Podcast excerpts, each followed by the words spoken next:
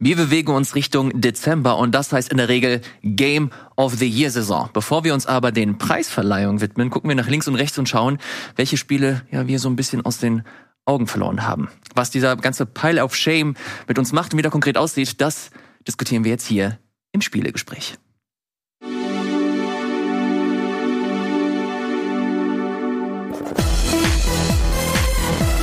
Moin Moin, hallo und herzlich willkommen zu einer neuen fantastischen Ausgabe des Game Talks. Fantastisch, nicht nur, weil wie immer Gregor mit dabei ist. Hallo Gregor. C'est moi. Sondern auch, weil der fantastische Matthias heute mit dabei ist. Hallo ah, Matthias. Hey, du, äh, ja. Hallo. Schön, dass du da bist. Vielen Dank das für die Einladung. mich richtig. Ja, ich mich auch. Ich gucke mir, guck mir sehr oft die äh, 30 Sekunden mit an äh, bei äh, Game 2. Und da freue ich mich immer, also wirklich, ohne Ausnahme, dass du so Fahnen wie die Celeste-Fahne immer hochhältst. Oh ja. Wenn zum Beispiel irgendwie Jump'n'Run oder so erwähnt wird, dann äh, mache ich ja. mir natürlich auch immer so meine Meinung und denke mir, okay, das würde ich sagen. Und dann kommst immer du und sagst genau das, was ich sagen wollte. Das, das freut mich sehr zu hören. Das ja, finde ich äh, sehr, sehr schön. In, welch, in welchen Folgen kamst du vor? 30 Sekunden über das mieseste Game ever. Hör auf! Nein, ich liebe Celeste. So, Hör bloß Celeste, auf. Celeste zu Recht. Also auf jeden Fall. Sehr, sehr gut. Ähm, Matthias, dein Spielegeschmack hat sich auf jeden Fall dafür qualifiziert, dass du hier in dieser Sendung äh, teilnehmen kannst. Ich glaube, auch nicht das erste Mal, oder? Dass du hier bist. Das zweite Mal in der Tat. Echt? Ja, ja. Ja, das müssen wir ändern. Das muss äh, definitiv häufiger passieren. Schön, dass du da bist. Wir wollen heute nicht nur über Spiele sprechen, die wir äh, generell immer mitbringen, sondern auch so ein bisschen über dieses Thema äh, Pile of Shame. Das haben wir immer mal wieder hier in der Sendung gehabt. Und äh, natürlich äh, gerade 2023, aber ich würde noch so ein bisschen tiefer reingehen und mal so die Frage stellen, okay, wie sieht A, unser Pile of Shame überhaupt aus? Warum liegen diese äh, Spiele auf unserem Pile of Shame? Und äh, dieses Thema FOMO, so Fear of Missing Out, wenn Spiele erscheinen wie äh, Baldur's Gate, Legend of Zelda, Mario Wonder, Mario RPG, ähm, dass man oft das Gefühl hat, okay, man muss sofort zuschlagen, weil das ganze Internet redet darüber und man will natürlich auch so ein bisschen Teil des Diskurses sein, ähm, weil man potenziell irgendwas oder das zumindest das Gefühl hat, dass man irgendwas verpassen könnte, dieses Wir-Gefühl. Und ich frage mich, ist das, ist das cool? Ähm, brauchen wir das? Oder ist das potenziell sogar kontraproduktiv. So ein bisschen eine kleine Diskussionsrunde. Ich will ganz ehrlich sein, wir haben äh, möglichst viele Themen dieses Jahr hier besprochen und jetzt äh, habe ich ein Thema gesucht, das wo wir ein bisschen zurückblicken können, mal die Geschwindigkeit rausnehmen können aus dem News-Zyklus und äh, ja, so ein bisschen Spiele besprechen, die vielleicht nicht ganz so viel Aufmerksamkeit ja, sagst du so, das Thema ist jetzt davor gekommen, wir wollten es schon immer machen, aber haben nicht die Zeit dafür gehabt. Deshalb ist auf unseren Themen-Pile of Shame raufgekommen. Bis ich habe auf unseren Themen... Sehr gut, Gregor. Ja? Sehr, sehr gut. Ich habe auf unseren Themen-Pile of Shame geguckt, ein bisschen rumgeblättert und dann einfach das hier rausgeholt. Und so ist es. Zur besinnlichen Adventszeit. Ja, genau. Da ist auch ein Thema, was auf meinem Pile of Shame lag, ist ähm, unsere Spieleempfehlung für, für Weihnachten. Da das hatten wir, glaube ich, mal bei New Game Plus. Oh, das ist ein Und da, Frage, ja. ich erinnere mich, als wir beide sehr intensiv über Undertale gesprochen haben. Oh, aber, hm. oh, oh, ich glaube, ich weiß, wo das hm. hingeht, oder? Ich weiß nicht, ich, es könnte eventuell Spoiler-Territory jetzt werden, aber äh, deswegen will ich gar nicht so tief da äh, reingehen. Für mich meiner Meinung nach Undertale eines der besten Weihnachtsspiele überhaupt. Gute Wahl. Äh, kann man äh, kann man nicht anders sagen. Du hast auch über Weihnachten gespielt. Ja, ja. ich nehme mich auch. Ähm, schreibt uns gerne unten in die Kommentare, wenn ihr dieses Thema zukünftig auch sehen wollt hier im Game Talk. Aber heute geht es erst einmal um unseren Pile of Shame vorher, aber um die Spiele, die wir in den letzten Tagen, Wochen und vielleicht sogar Monaten gespielt haben. Matthias, ich würde gerne mit dir anfangen. Äh, du hast ein relativ aktuelles Thema mitgebracht, haben wir letzte Woche schon besprochen, aber trotzdem würde ich das äh, trotzdem nochmal äh, rausholen. Wir haben Super Mario RPG mit Gregor und Fabian letzte Woche äh, hier mhm. diskutiert. Du hast es auch gespielt. Ich weiß, du bist ein riesengroßer, äh, natürlich nicht nur Jump'n'Run-Fan, sondern natürlicherweise auch Mario-Fan. Das geht damit irgendwie ein bisschen Hand in Hand, ja. Wie ist denn so deine Perspektive auf Mario RPG? Kurz Kontext, hast du das Super Nintendo, ähm, den Super Nintendo Ableger gespielt oder ist das das erste Mal, dass du mit dem Titel in Berührung kommst? So ein bisschen weder noch. Äh, damals ging es natürlich an mir vorbei, weil es ja in Europa nicht rauskam, dementsprechend nicht so wirklich die Gelegenheit gehabt. Äh, ich hatte immer mal so auf dem Zettel, musst du mal nachholen, musst mal gucken, ob du irgendwie rankommst. Und vor, ich glaube, ist jetzt auch schon wieder zwei Jahre her, äh, habe ich dann meine SNES Mini rausgeholt und dachte so, ah. jetzt probierst du es mal. Jetzt setzt du dich da hin und fängst an und äh, ich hab's ein bisschen gespielt, aber nicht allzu weit, weil es dann sehr langsam war irgendwie und dann war es halt nicht so abwechslungsreich. Also ich habe gerade mal kurz bis, ich habe nicht bis Geno durchgehalten. Ähm, gerade mhm. mit Mello. So, so lange ist nicht dann, ne? Nee, eben deswegen. Also ich habe äh, irgendwie eine, eine Sitzung, vielleicht zwei mal rangepackt und dann war es so ein bisschen. Ja gut, gibt mir jetzt gerade nicht so viel, nicht so tiefes Gameplay und so. Deswegen habe ich es damals dann äh, sein gelassen. Und jetzt, als das Remake rauskam, so dachte ich so, okay, das, jetzt gibst du dem Ganzen noch mal eine Chance, setz dich noch mal ran. Und ich finde, durch die so ein paar Veränderungen haben sie ja reingemacht, so ein bisschen Quality of Life, so ein bisschen äh, neue Aspekte ja auch im Kampfsystem dazu gepackt. Das hat genau gereicht quasi, um für mich mich dran zu lassen, mich mhm. dranbleiben zu lassen. So, das ist deswegen, ich konnte das so gut spielen. Das war jetzt nichts, wo ich mich jetzt abends hinsetze und stundenlang äh, eine riesige lange Session reinpacke. Aber so für unterwegs oder mal so mal ein Stündchen oder zwei, man kommt sehr schnell rein. Ich finde, das spielt sich richtig schön flüssig. Es gibt keine großen Herausforderungen, aber ähm, es ist jetzt auch nicht mega deep. Ne? Mhm. Es gibt ja ne, es ist kein Skilltree und so weiter. Es wirkt halt wie so ein, ein RPG-Snack. Und der schmeckt mir gerade sehr gut. Darf ich mal fragen, ähm, so ganz grob, wie viele Stunden hast du schon gespielt? Vielleicht acht oder okay, so. Okay, also bist du, bist du nicht allzu weit weg vom Ende oder zumindest genau, genau, relativ genau. gegen Ende. Aber da müsst du ja schon ein bisschen mehr was von den Sprungeinlagen da mitbekommen haben, weil ja. gegen Ende hin massiert sich ja ein bisschen mehr. Ähm, ich bin kein Fan davon, obwohl du mit dem Schatten eine kleine Hilfe hast, in einem isometrischen Raum ja. äh, präzise Sprünge machen zu müssen. Und das wird gerade gegen Ende hin noch mal ein bisschen äh, häufiger abgefragt. Ja, das ist äh, einer der äh, Schwachpunkte, sag ich mal. Auf jeden Fall. Also das ist so ein bisschen äh, Geschicklichkeitspassagen in dieser Perspektive äh, zu verlangen, ja, ne, es ist halt auch dem, dem Alter geschuldet, ne? Das ist halt das, was damals hat man sowas halt noch gemacht und wahrscheinlich war es so, okay, wir haben ein RPG mit Mario, da brauchen wir aber auf jeden Fall trotzdem Sprungeinlagen mhm. drin. Nicht, dass sie das korrigieren könnten bei einem Remake oder so. Äh, ne? Ja. Nicht, dass da die Chance wäre. Ist halt die Frage, wie hardwired das drin ist oder so, ne? Wie, durch was ersetzt du es dann wieder, wenn du es rausnimmst?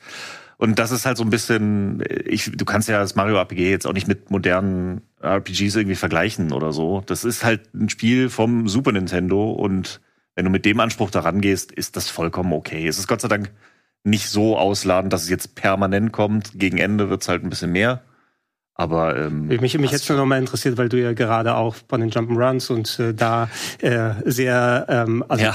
dich sehr gut auskennst damit und das ist mir eben auch noch mal aufgefallen, dass gerade das Springen in einem Game, wo du eigentlich eher so RPG-Action äh, dann machst, äh, so nicht deplatziert wirkte. Innerhalb des Kont Kontextes vom Spiel funktioniert so ja. gut es funktioniert. Aber mein Gefühl war es, dass das Abenteuer ist eh kurz und knackig genug, was einerseits positiv ist, weil es wird kurzweilig für ein RPG. Ja. Da kannst du, wie du gesagt hast, mal eine Stunde spielen und hast das Gefühl, du hast was geschafft ja, und nicht äh, machst ein anderes großes RPG an und hast eigentlich eine mhm. Stunde im Menü rumgearbeitet und das war's dann.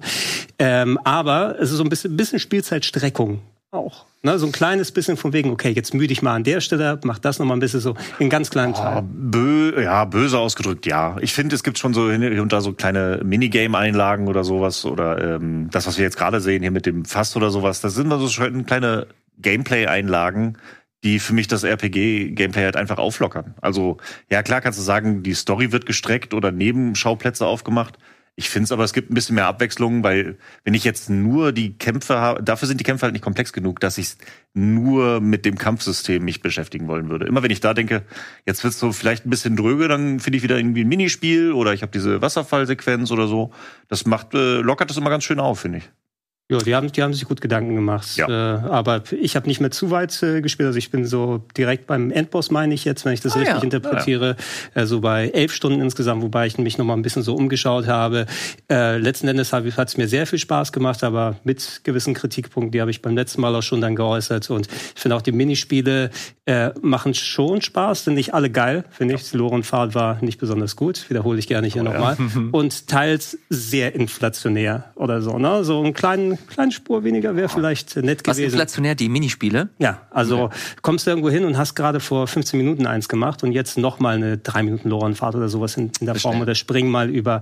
Also innerhalb des Spieles ist es schon ganz cool, weil es den neuen Story-Part vorantreibt und die mal Gameplay-mäßig was ein, äh, anderes gibt. Das fand ich dann später in so einem Paper Mario zum Beispiel, wenn so an Einlagen gekommen sind oder das Gameplay sich mal verändert hat in der neuen Welt, fand ich ein bisschen besser gelöst meistens. Mhm.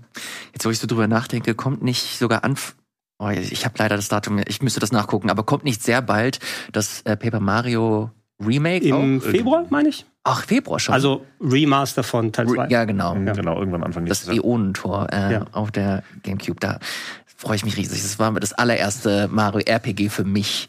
Ähm, das, ich glaube, auch das allererste. Sp- Nee, ich habe mir damals das GameCube mit Pokémon Colosseum im Bundle gekauft. Oh, Ähm, und dann habe ich mir, ähm, keine Ahnung, auf einem Flohmarkt oder so auch richtig günstig geschossen. Paper Mario Aeon Tor Disc mit Verpackung alles. Ah, schön. Äh, sehr, sehr schön. Und die Story habe ich jetzt mittlerweile öfter ähm, hier auch erzählt und dann für ein 20 wieder auf dem Flohmarkt verkauft. Wie so ein Oh. richtiger Trottel. Oh, das tut weh. Ja, das tut auf jeden Fall weh. Ähm, genau, wir haben schon relativ viel über Mario RPG gesprochen, aber ich fand euer Gespräch hier vor der Sendung tatsächlich ganz interessant. Äh, mir schon gedacht, ihr macht doch einfach jetzt direkt die Kamera Ja. an. Ähm, ihr habt so ein bisschen über äh, Mario so an sich gesprochen. Ich würde euch mal gerne fragen, wie ihr so Mario 2023 äh, seht, so wie so eure Perspektive drauf ist. Wir haben natürlich den Film ähm, Mario Wonder, Mario RPG. Wir haben die aktuellen Zahlen von Nintendo, die auch nochmal unterstreichen, ey, der Film hat auf jeden Fall dazu beigetragen, äh, dass die Marke nochmal ordentlich ähm, Aufwind bekommen. Habt ihr so als äh, Fan, seid ihr happy so, wie die Richtung, äh, wohin die Richtung zeigt, was Mario angeht? Fangen wir gerne mit Matthias an. Hm, Ja, grundsätzlich schon. Ich finde, man sieht, Nintendo nimmt Mario immer noch als Marke sehr wichtig. Da passiert immer noch was. Sie sind dran entwickeln. Es gibt Hauptspiele, die da auch immer noch rauskommen. Das haben wir jetzt gesehen. Der, der Film, wie, wie du schon gesagt hast, sehr erfolgreich. Dann kam jetzt halt Mario Wonder raus. Es gibt das Remake von RPG. Nächstes Jahr kommt Paper Mario. Also die Marke an sich boomt und läuft weiter. Mario Wonder im, im Nachgang ja, ich will jetzt nicht sagen, es ist schlechter als gedacht. Es ist immer noch ein sehr gutes Spiel. Ich glaube aber, es wird sehr schnell einfach als ein Mario-Spiel irgendwie in der Versenkung verschwinden. Das ist halt eins, was man mal gespielt hat, aber jetzt nichts irgendwie, wo man noch in Jahren groß drüber reden wird. Und die Entwicklung sehe ich dann wieder so ein bisschen, ja, okay, äh, trauen sie sich jetzt gerade nicht groß zu innovieren? So, was kann man da jetzt machen? Kommt da mal noch mal was richtig Neues? Weil jetzt diese Wunderblumen waren ein nettes Gimmick, aber ja, jetzt müssen wir halt wieder warten, bis das nächste große Mario-Spiel rauskommt. Und äh, ja, das ist so ein bisschen die Frage. Ich habe ein bisschen Hoffnung auf Mario Maker 3. Vielleicht übernächstes Jahr. Also wenn, wenn nächstes Jahr Switch 2, dann könnte ich mir vorstellen, dass übernächstes Jahr Mario Maker 3 rauskommt. Das könnte dann noch mal wieder einen Push geben. Aber grundsätzlich bin ich vom Status quo, was Mario angeht, eigentlich ganz guter Dinge. Bist du auch der Meinung, Gregor, dass äh, Mario Wonder relativ wenig Innovation hat? Wie ist so deine Perspektive Ich drauf? weiß nicht, ob ich es als Innovation betiteln würde, aber ich würde Matthias zu dem guten Teil beipflichten. Ähm, ich finde das Spiel super. Es wird bei mir auch sehr weit oben dann landen in meiner Jahresendliste, wenn ich die mal äh, zusammenstelle, weil es war für die zwei Nachmittage, die ich es gespielt habe, einfach ein riesig großer Fun äh, mit äh, so gewissen Einschränkungen. Das hatten wir hier in der Sendung ja schon mal durchdiskutiert, so den Einsatz der Wunderblumen und andere Sachen angeht, aber so mal wieder echt ein schönes 2,5D ähm, Super Mario hast, was du spielen kannst, war toll. Nur es war eben sehr kurzlebig. Ne? Also wahrscheinlich, wenn man direkt gegenrechnet, nicht unbedingt viel kürzer als jetzt ein Mario 3 oder ein Mario World, äh, wenn du die ganz großen Klassiker dann herannimmst. Aber in meiner Wahrnehmung, das waren für mich Sachen, die ich über Jahre und Monate, Monate und Jahre hinweg replayed habe, sogar heute noch gerne spiele. Und Mario Wonder war so das Gefühl, ich habe es einmal geschafft, okay, ich bin fertig. Ne? Und ähm, es hat mir nichts gegeben vom wegen, ähm, ich habe jetzt Bock, die Level nochmal zu spielen, um da nochmal irgendwie, selbst wenn ich, wie Kollege Fabian, nicht die, die Münzen alle eingesammelt habe oder alles, weil das Leveldesign an sich macht Spaß einmal, aber so rein von der Mechanik her hatte ich bisher nicht das Gefühl, dass ich da nochmal reinhauen will. Es gab da auch nicht so viel zu suchen. Also das meiste habe ich dann doch irgendwie im ersten Anlauf 100% mitgenommen. Dann nimmst du die drei lila Münzen, die Wunderblume und dann die Fahne gesprungen. Also es gab genügend Level, die ich zu 100% direkt abgeschlossen habe. Da, die bieten halt nicht so viel Stuff zum nochmal suchen und reingehen. Und ich würde jetzt mal auch, ich, ich habe es nicht nachgezählt, aber ich meine, Super Mario World hatte ähm, 96 Level. Exits, nicht Level. Exits, stimmt. Äh, so viele Exits hat Ganz Mario. Ja, ist, ist, Das ist ja schon korrekt. weil es, äh, Das ist ja eigentlich Level sind mit ja 50 oder drei 60. Exits oder so. Ja, insofern. Aber ich glaube, so viele Level wird Mario Wonder nicht Ja. haben. Gerade mit den ganzen Verschnaufpausen, Fillern und so. Rein, rein aber was so den, den Anspruch angeht und äh, wir haben es ja auch beim, beim wunderbaren Beans Versus äh, gesehen, wo Mhm. selbst ein komplett äh, unerfahrener Mario-Spieler wie Timo, also nichts Zack. gegen Timo, weil das ein geskillter Gamer in vielen Bester, anderen krass, Genres, ja. das hat auch sehr viel Spaß gemacht, aber dass der in ein, zwei Einläufen dann den Endboss legen kann, komplett. Ja. Äh, Ist das Ja. schlimm?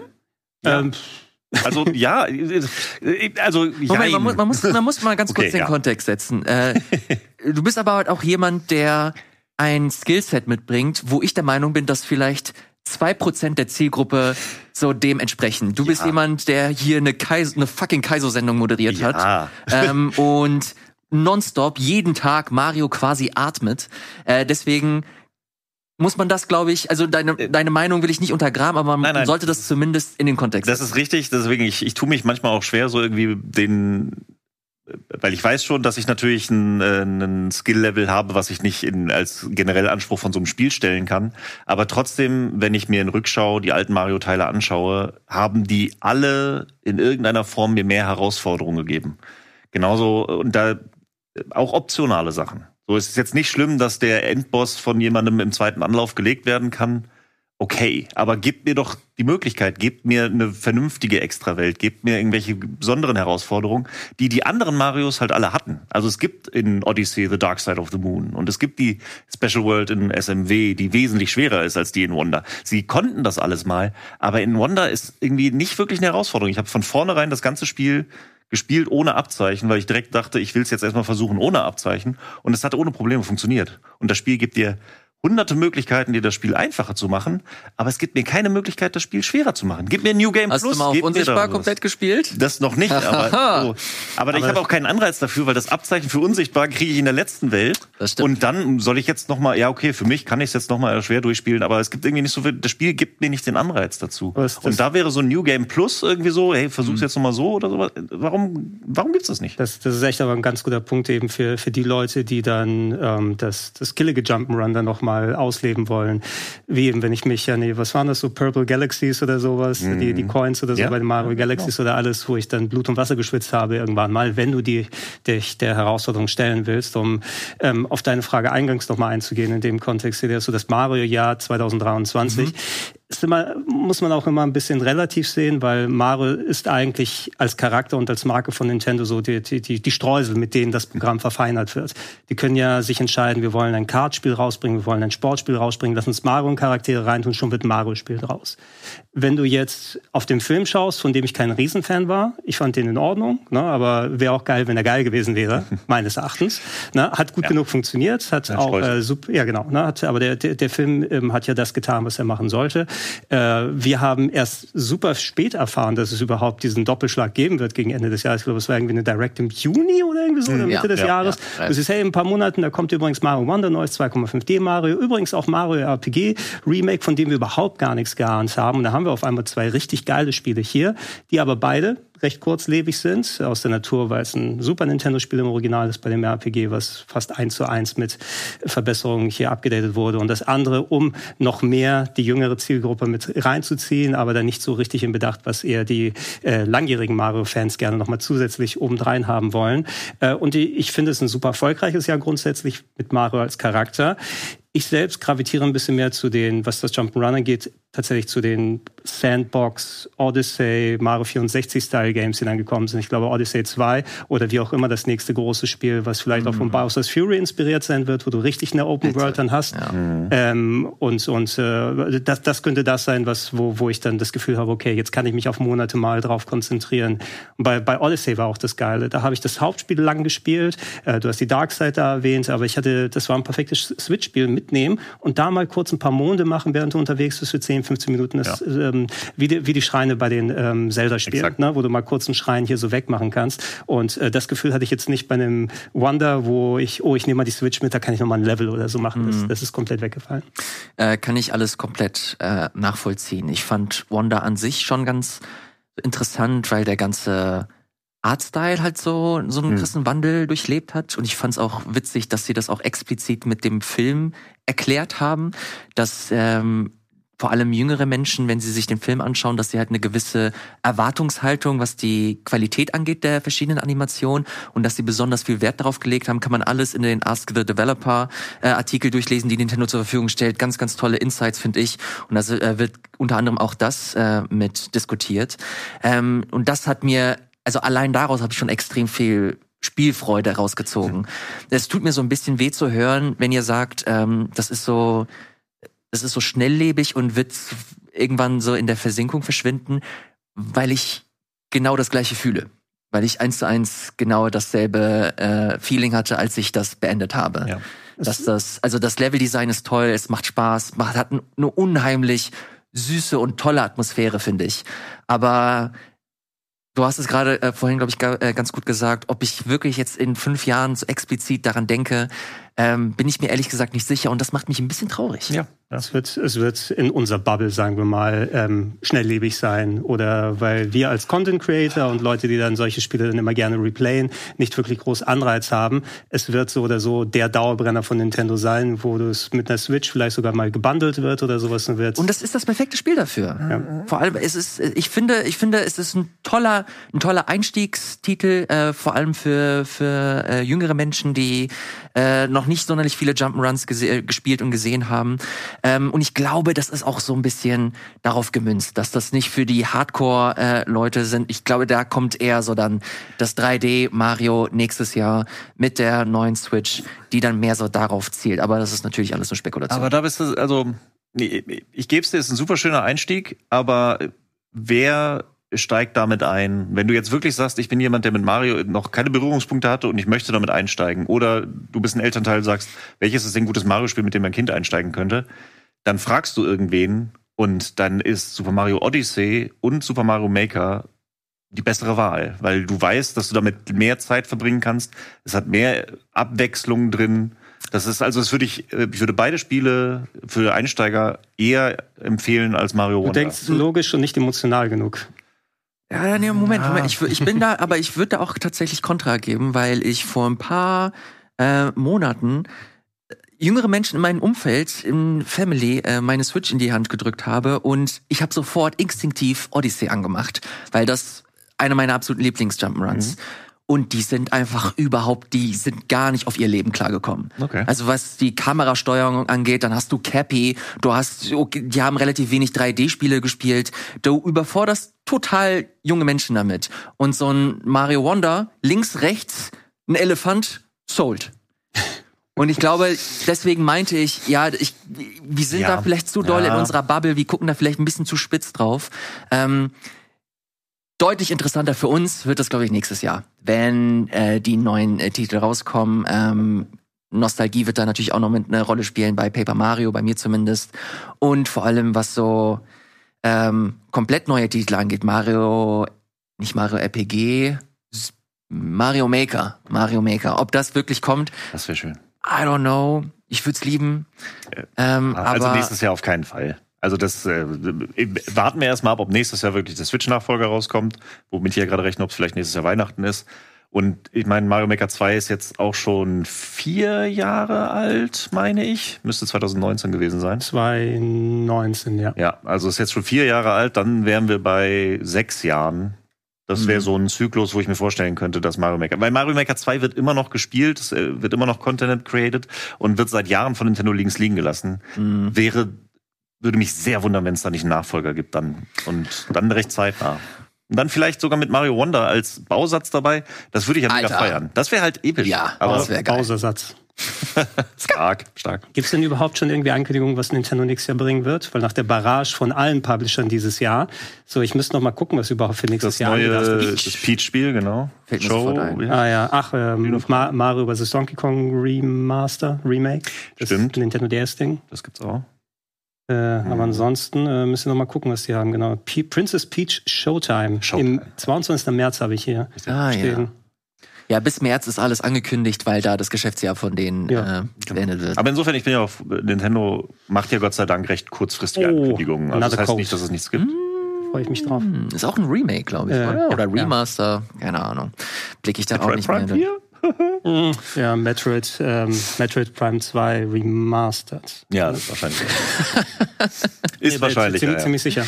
Ja. Eine letzte Sache. Ähm, ich finde es ganz geil, dass wir diesen Mario-Push sehen mit dem Film, weil ich die Hoffnung habe, dass wenn der, Zelda wenn der Zelda-Film irgendwann in zehn Jahren kommt, dass da Zelda halt so ein bisschen äh, gepusht wird. Eventuell, ich, ich gehe mal davon aus, so meine interne Antizipation sagt, in fünf Jahren kommt der Film und im selben Jahr kommt das neue Zelda vielleicht. Mm. Und dann, dann, will ich dich aber sehen, wenn wir hier sitzen nach dem Zelda-Film und dann kommt der, das Zelda 2D-Spiel raus, was du mal eben durchgezogen hast als Snack und das ganz schön aussieht für Einsteiger ist. Und dann sagst du, ja, aber ach ja, schon ganz schön, ach, aber ey, bei hm, Link's Awakening ja hatte ich eine gute Zeit. Ja, bei, bei, ja, aber es war ja ein Remake. Wir reden ja von einem neuen Teil. Wenn so Remake oder Remaster ist, dann geschenkt. Aber zwischendurch nochmal, Nintendo wird eh nochmal wieder jede Menge Remaster, Remake, Filler zwischendurch mit reinschmeißen. Ja, also nicht Filler, dass die Spiele komplett gehaltlos sind, aber wo sie nicht komplett von vorne anfangen müssen. Ich hätte äh, bitte sehr gerne ein The Legend of Zelda 2 Remake, Sidescrolling. 2. Oh. Ja. Also so wie die jetzt Mario RPG Remake in dem du Look oder so. sehr viel, Gregor. Ja, ja. Äh, wilde Wünsche. Irgendwann werden mal die Nintendo 3DS ähm, Ports als auch Zelda Games dann mal für die Switch oder Switch 2 erscheinen. Also Ocarina of Time 3D, Majora's Mask 3D und The Link Between Worlds muss nochmal neu kommen. Oh, Between Worlds, ja. Ja, ja. So, so, sowas in der Form und ähm, bestimmt auch, na gut, die haben wir alle auf der Wii U bekommen. Die müssen ja auch irgendwann mal auf Switch 2 dann rauskommen mit Wind Waker und mit Twilight Princess. Erstmal Twilight Princess HD in irgendeiner Form. Das HDD, ja. äh, HHD. 4K. Ja. ja, mit Nintendo wird's glaube ich nicht langweilig die nächsten äh, Monate und vor allem das, Ding durch nächste Jahr. Wie, so wie kann das sein, dass wir kurz über Mario RPG gesprochen haben und jetzt eine halbe Stunde über alles andere? naja, vielen, vielen Dank, Matthias, für deine Eindrücke. Äh, ja. Lieber Gregor, machen wir bei dir äh, weiter und zwar Jawohl. mit Decarnation. Ich glaube, das ist ein Spiel, das du schon mal kurz hier mitgebracht hast, oder? Ja, vor ein paar Monaten, ähm, da hatte ich es mal angefangen, habe es jetzt durchgespielt, dauert so vier, fünf Stunden. Können wir auch ganz kurz dann fertig machen. Das ist, ich finde es äh, toll, also red ein, drüber. Ja, es ist ein äh, kleines äh, Adventure oder so, so ja, fast Point-and-Click Blick in der Art, wobei es sind so ein paar kleine Minispiele drin, so Rhythmus-Games und alles. Ist so eine psychologischer Horror, kann man sagen. Geht um eine junge Frau in Paris mhm. Anfang der 90er, die ähm, Schwierigkeiten mit dem Älterwerden hat und sich in einer sehr prekären Lage findet, dass die äh, im Keller eingesperrt wurde von einer bestimmten Person Alter. und dort nicht mehr rauskommt. Und man spielt das aus der Perspektive von dieser äh, Person. Und ähm, ja, es ist teilweise sehr mindfuckig gemacht. Also wenn man jetzt den Trailer äh, sieht, die Leute, die Videoversion hier schauen, ähm, die haben sehr viel Aufwand für das Pixel Art Design gerade mit so schweren mm. Designs da reingemacht. Das hat mal wohl als RPG Maker Spiel angefangen, bevor die auf eine andere Engine, Mr. Unity gewesen sein, gewechselt sind, um da wohl noch mal extra mehr was an Aufwand reinzutun. Rein mechanisch, was so die Minigames und ab und zu mal Rätsel, die drin sind, das ist jetzt nicht so der große Knaller, äh, was, was also Gameplay und so weiter angeht, aber die Geschichte und das Storytelling, äh, grandioser Soundtrack, ja teilweise so ähm, gesungener French Pop oder sowas dann mit dabei. Ähm, also es, das war so ein ganz äh, einnehmendes Erlebnis, was du für vier bis fünf Stunden haben kannst, habe ich jetzt äh, finalisiert und das ist schon, also kommt bei mir auch irgendwo auf die Top-Liste mit cool. drauf, aber da muss man, da muss man schon äh, Bock und die Nerven für haben. Mhm. Was mich interessiert, äh, wie gesagt, du hast das ja schon vor ein paar Monaten sogar, glaube ich, mitgebracht. Ähm, was hat dich motiviert, das nochmal auszupacken? Hattest du das nur ewig auf dem Schirm oder gab es da so einen bewussten Moment, wo du meinst, ich, ich, ich hatte das fast fertig und dann, wie so oft, es kommt was dazwischen und ja. so weiter und zuletzt noch mal, ach ja, ähm, ich habe für den Retro Club Sachen vorbereitet, ah, ja, okay. was waren so interessante kleinere Games, oder so Neo-Retro-Style, also Spiele, die so aussehen, als ob die auf alten Geräten hätten rauskommen können. Mhm. Was war so eine interessante Sache und Decarnation wollte ich auf jeden Fall da mal zeigen. Und oh, ich habe da ja noch so ein bisschen. Geil. Na, und dann habe ich das doch mal finalisiert und fertig gemacht und bin ganz froh, dass ich es beendet habe. Und äh, gesagt, ganz ehrlich, vor allem in Sachen Soundtrack muss es auch noch mal irgendwo auf die, auf die Listen rauskommen. Das ist so auch ein Game, mhm. das wenige Leute auf dem Schirm haben. Sind aber dann nicht ultra lang, zum Glück, äh, weil noch viel mehr, glaube ich, hätte es nicht getragen. So vom Inhalt her hätte vielleicht sogar noch mal ein bisschen tighter sein können. Aber um das Erlebnis von jemandem, der lange Zeit in einem Keller eingesperrt ist, dann wieder zu spiegeln, passt es vielleicht. Ja, Matthias, äh, gibt dir das irgendwas? Findest du das interessant? Voll. Also, ähm, ich weiß jetzt nicht, also ich erinnere jetzt direkt an zwei Spiele. Zum einen Omori, wobei ich das oh, ja. gespielt habe, aber das ja. ging so in die Richtung, meine ich. Das war ja auch so Pixel Psychedelic Horror. Äh, ja, wobei so das mehr so RPG ist. Ja. Äh, und vom Look her, von den Figuren her, erinnert es mich gerade an ähm, The Hex, der Inscription mm. Pony Island Vorgänger, den ich auch sehr gefeiert habe, der auch so diese Meta-Ebene und so weiter spielt was ich auch empfehlen würde an dieser Stelle. Insofern äh, kommt bei mir auf die Liste, über den Pile of Shame würden wir später noch reden. Ich glaube, zurzeit ist die Liste zu lang, als dass ich mich da wirklich ähm, äh, akut mit beschäftigen werde. Aber doch, habe ich Bock auf sowas. Ja, so. Es, es wäre eine, eine, längere Bahnfahrt auf dem Steam Deck oder so. Oder auf den anderen Plattformen. Ich am Wochenende wieder eine Zugfahrt von mir. Vielleicht. Äh, mal schauen, vielleicht. Wenn, wenn du was, was lesen Was kostet es? Äh, müsste ein 20 gewesen sein, okay. aber das ist auch schon ein paar Monate her. Äh, wenn das eure Liste noch zulässt, äh, Decarnation, äh, dann äh, könnt ihr euch das holen für die Switch und für den PC. Und gerade ist auch im Angebot, kostet normalerweise 15,99 Ah, ja. hier für den PC und aktuell für unter 10 Ja. Euro zur Verfügung. Stimmt, wir haben ja noch die Black Friday, Cyber Monday, Black Week. Herbst, äh, Sale. Ja, Ja, ja. Wo, wo, die, wo die Preise wieder hochgesetzt werden, damit sie wieder Discounts machen können. Mittlerweile. Ist auf Steam Deck äh, verified, äh, sehe ich hier gerade. Von daher, falls euch das interessiert, guckt euch das gerne an. Ich sehe hier auch eine Demo. Fantastic. Machen wir weiter. Vielen Dank, lieber Gregor. Matthias, du hast ein tolles Spiel mitgebracht. Das will ich seit Ewigkeiten hier im Game Talk behandeln. Umso schöner, dass du es endlich mitgebracht hast. Und zwar heißt das Humanity. Ja, Humanity. So geil. Richtig cool, dass du das Ja. gespielt hast. Erzähl bitte darüber. ähm, ich hatte, keine Ahnung, was war das? Auf irgendeiner Playstation, äh, wie heißt die, Sony Direct? Ähm, Ah, auf einer State of Play was. State of. Play heißt es, war Irgendwann zum PlayStation VR so um den. Genau, das war, fand ich sehr spannend. Irgendwie vom Look her dachte ich so, okay, was zum Henker soll das sein? Dann kam es ja dann irgendwann raus und ich dachte, ah, okay, Lemminge letztendlich, ähm, was mich dann auch nochmal interessiert hat, weil ich so, solche Spiele auch gerne mache. Und dann war es letztens irgendwann dann für umsonst im PS Plus, meine ich. Und dann habe ich mal wieder so eine Liste durchgeguckt, ah, was könntest du mal noch mal runterladen oder vielleicht mal spielen. Hab das äh, installiert und dann war es mal irgendwie so einen Abend, wo ich dann so, okay, jetzt noch irgendwas Kleines spielen. Ach, guck mal, da kannst du ja mal reinschauen. Und dann bin ich echt hängen geblieben. Also es war dann wirklich so angefangen und dann direkt ein paar Stunden äh, gezogen, dann auch noch eine zweite Session reingemacht, weil es echt sehr kurzweiliges Lemming ist. Äh, mit einer sehr netten Geschichte irgendwie, sehr charmant erzählt. Äh, man fühlt sich sehr smart, wenn man es spielt. Mhm. Es ist ähm, sehr gutes äh, Schwierigkeitslevel. Ähm, hat ein paar neue Funktionen immer wieder, also sehr abwechslungsreich. Ähm, hat mich echt überrascht, wie cool das ist. Ich dachte vor allen Dingen, es ist sowas Kleines irgendwie, wo so ein bisschen Tech-Demo, manchmal hast du ja sowas. Ja. Die Mechanik wird drin und dann wird's so krass komplex, wo es nur eine Lösung gibt, wo du ewig lange suchen musst und so. Oh, sowas hatte ich so erwartet, geil wo ich nach irgendwie nach einer Stunde auf zwei verstanden habe, wie es geht und dann lasse ich es wieder liegen. Aber es hat schon echt jede Menge ähm, neue Funktionen immer wieder eingeführt, dass ich echt äh, dran geblieben bin. Es macht echt viel Spaß. Mhm. Äh, Ist von Enhanced. Die haben, ich glaube, deren bekanntestes Spiel in letzter Zeit war Tet- Tetris Effect.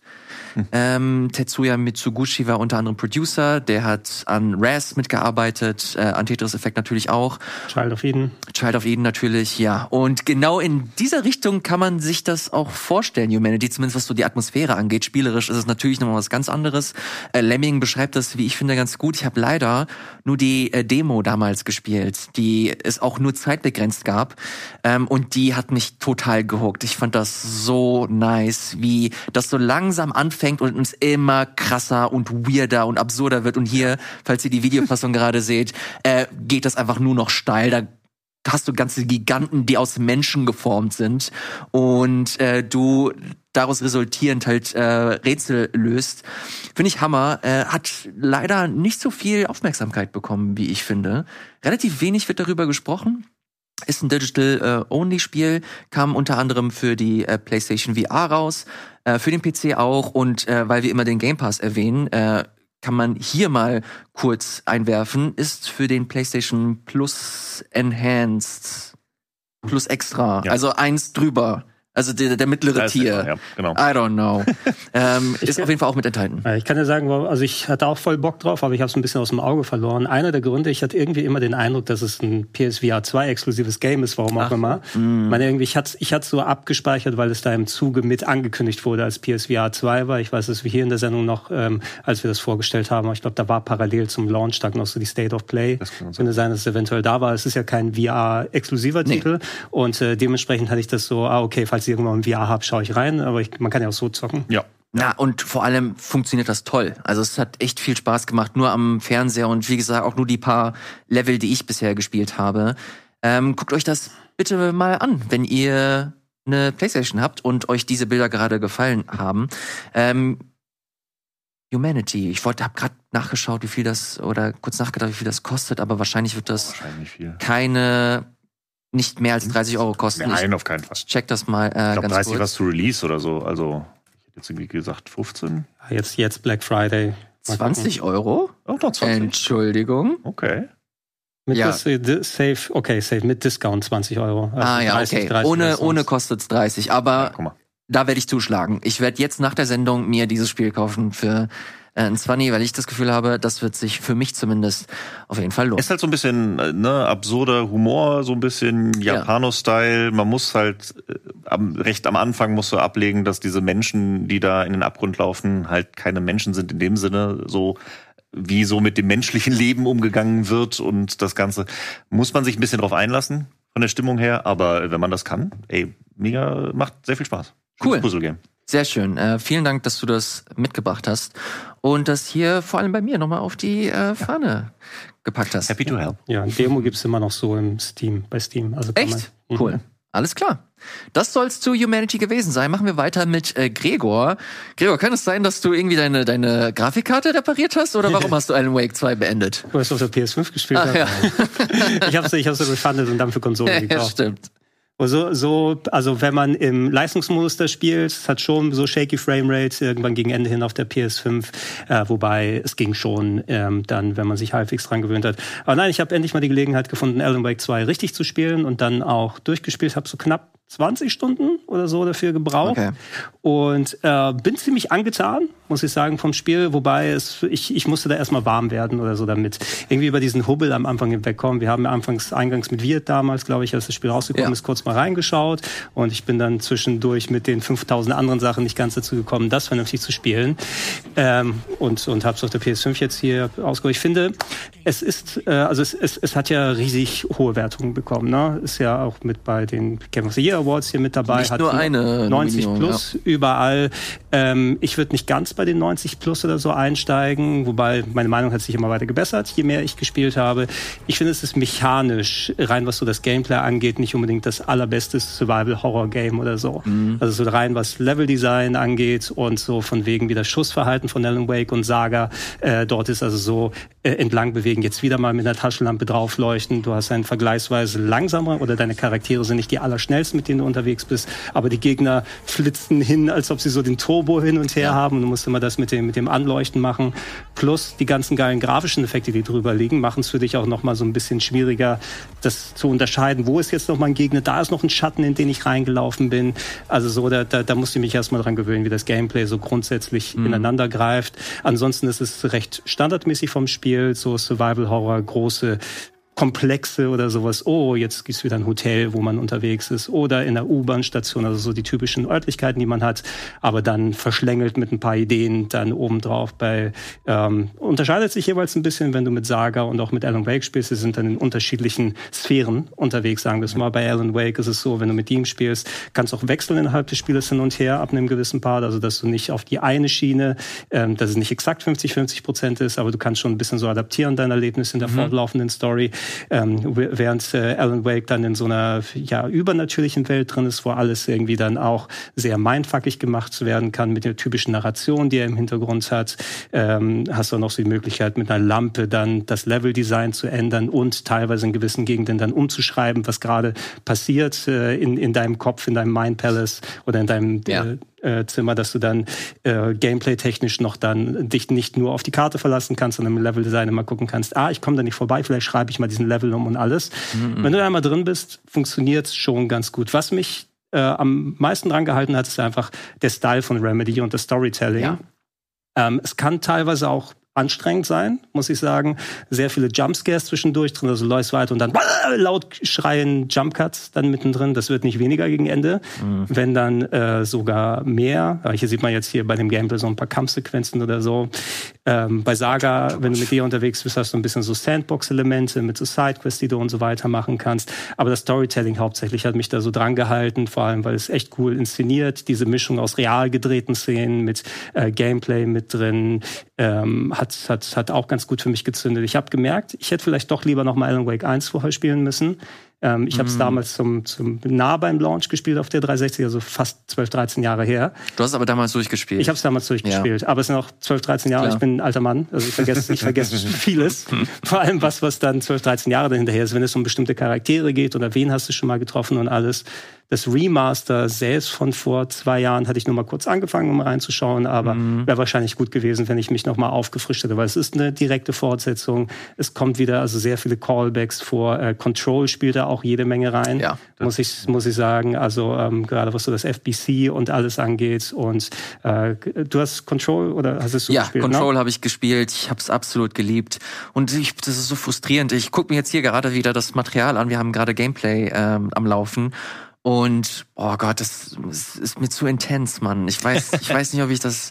Ich habe so Bock auf diese Welt. Ich liebe Remedy, ich liebe Alan Wake. Also auch den ersten Teil konnte ich noch halbwegs spielen, aber jetzt machen sie ja einen Double Dip, was so die Horrorelemente angeht. Oh. Wenn du jetzt noch on top sagst, du hast da, ähm, wie heißen die, äh, die Jumpscares. Ja.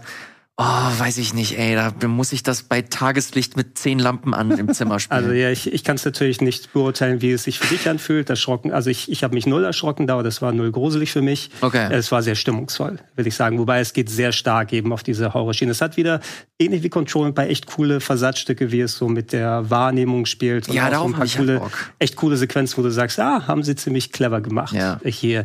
Äh, das Gameplay hält sehr häufig an, um dir quasi Cutscenes in der Gegend zu zeigen oder so. Ne? Du musst dann wieder so kleine Mini-Rätsel lösen, wie bei, äh, wie ist es damals noch, Hellblade. Ne? Stell dich in die richtige mm. Perspektive und dann siehst du ein aufgenommenes Video, was sich vor deinen Augen abspielt, für okay. eine Minute, bevor du dann weitergehst. Damit oh, ein bisschen geil. zu inflationär ah. äh, umgegangen. Also es ist cool, aber es ist relativ inflationär.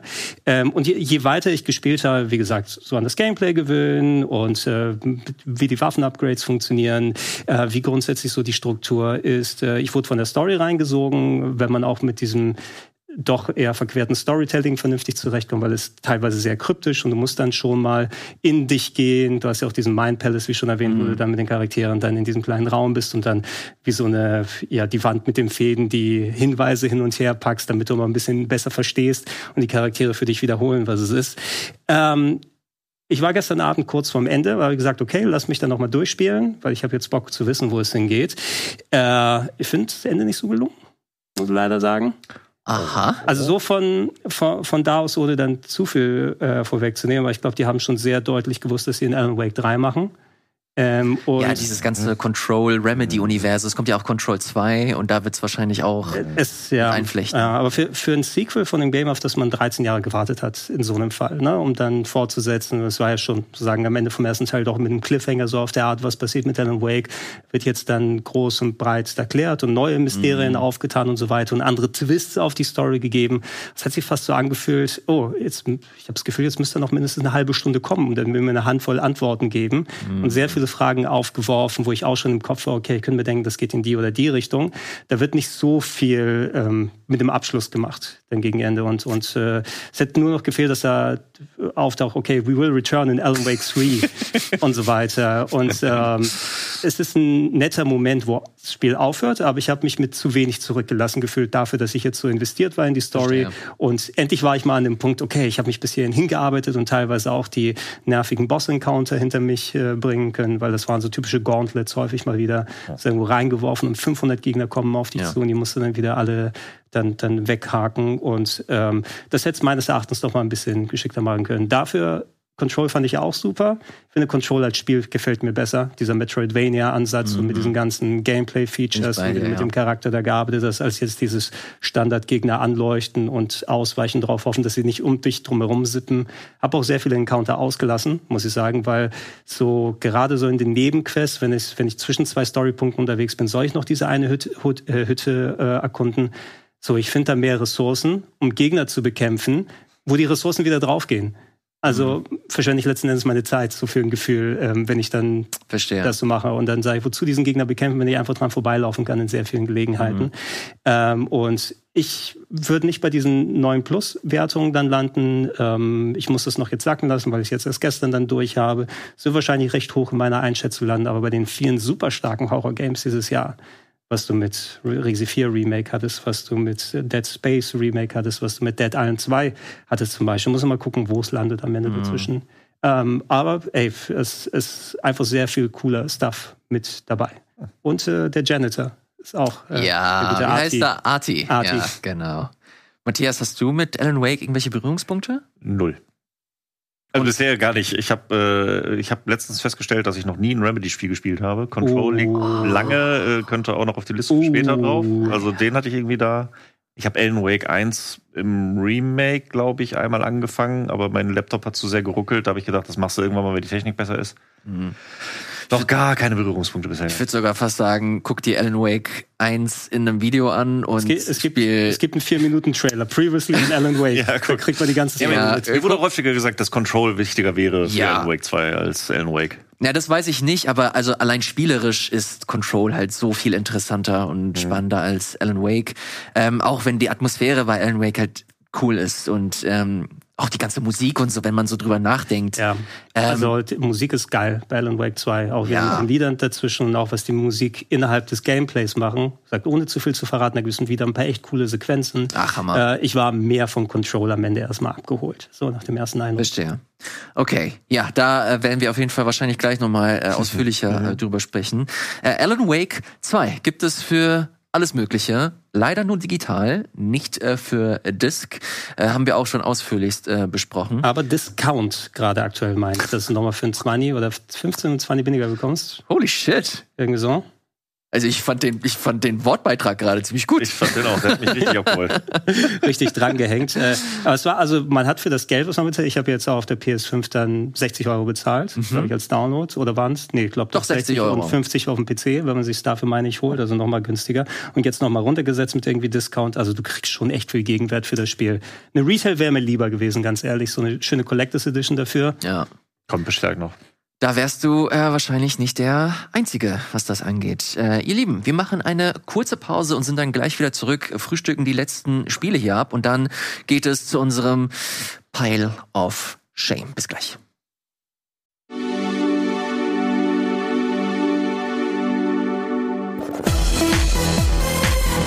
Und da sind wir auch schon wieder hier im Game Talk mit Gregor, mit Matthias und mit mir.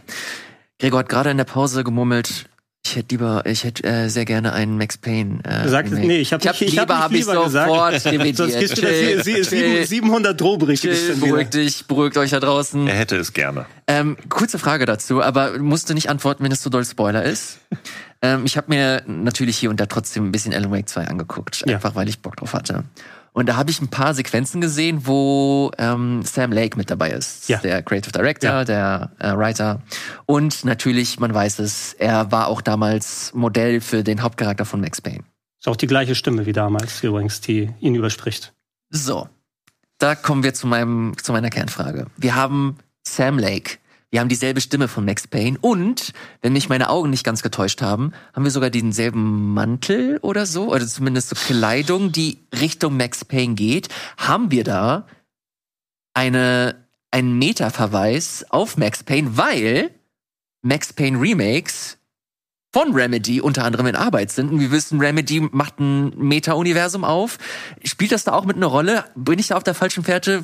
Was, was geht da vor sich? Ich würde fast eher für mein Gefühl falsch sagen von da aus. Also du, du liegst nicht falsch damit, dass die ähm, schon so ein bisschen diesen, diesen Vibe dann wieder herstellen, weil du siehst das Knautschgesicht von Sam Lake. Das ist für mich untrennbar als damaliger PC-Spieler eben mit Max Payne dann verbunden. Es ist nicht der Charakter, den er darstellt, Agent Casey oder so, ist der Fox Mulder sozusagen im Spiel, das Ja. Äquivalent von Saga, ähm, die du dann spielst. So die Dana Scully, mit der du unterwegs bist.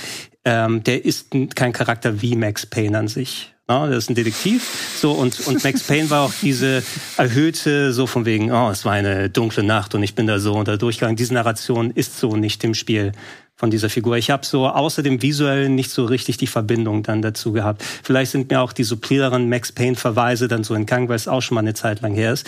Ich weiß nicht übrigens, ob wir dann Sam Lake bei den Max Payne Remakes auch als Gesicht wiedersehen, weil zum dritten Teil haben sie ja, glaube ich, dann das des Schauspielers Ja. da rein. Ja, also ja. das ist ein bekannter, der, der, der Sam Lake hatte das Gesicht dazu gepackt, aber die Stimme war ja ein richtiger Schauspieler, in Anführungsstrichen. Ne? Das stimmt wohl, ja. Das, Na, und, und äh, bei Max Payne 3 hatten sie ja auch, glaube ich, seinen Konterfei dann mit reingetan. Also es kann sein, es ist fürs Remake.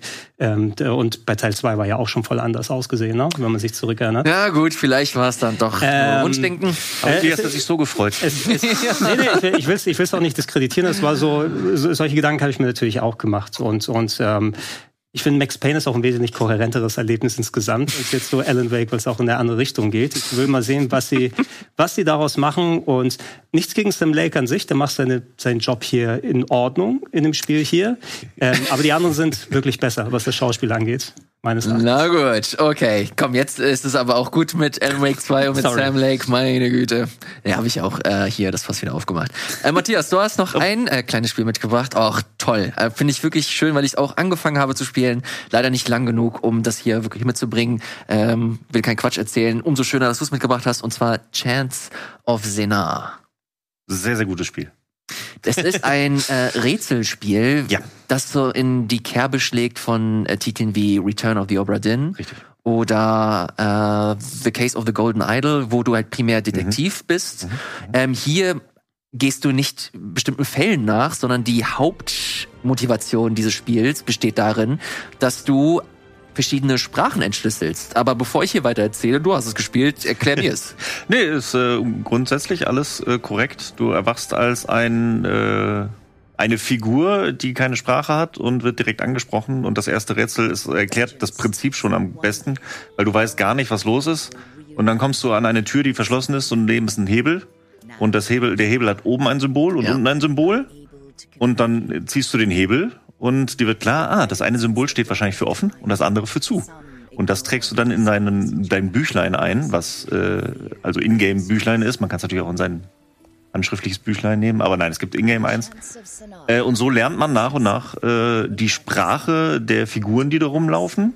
Und dadurch äh, entstehen Rätsel und äh, ja, es ist wie du schon sagst, Return of the Obra Dinn und äh, Case of the Golden Idol, dieses detektivische Vorgehen, was ich in den letzten Jahren sehr zu schätzen gelernt habe. Mhm. Und das Spiel macht das echt fantastisch. Das ist auch so schön, wie es sein, seine Komplexität steigert. Das erste, ähm, die erste Sprache ist noch recht straightforward. Du hast ein Wort für eins, wenn du sagst, äh, wie war das? Ein Mensch ist einmal das Symbol für Mensch. Ja. Mehrere Menschen ist zweimal das gleiche Symbol.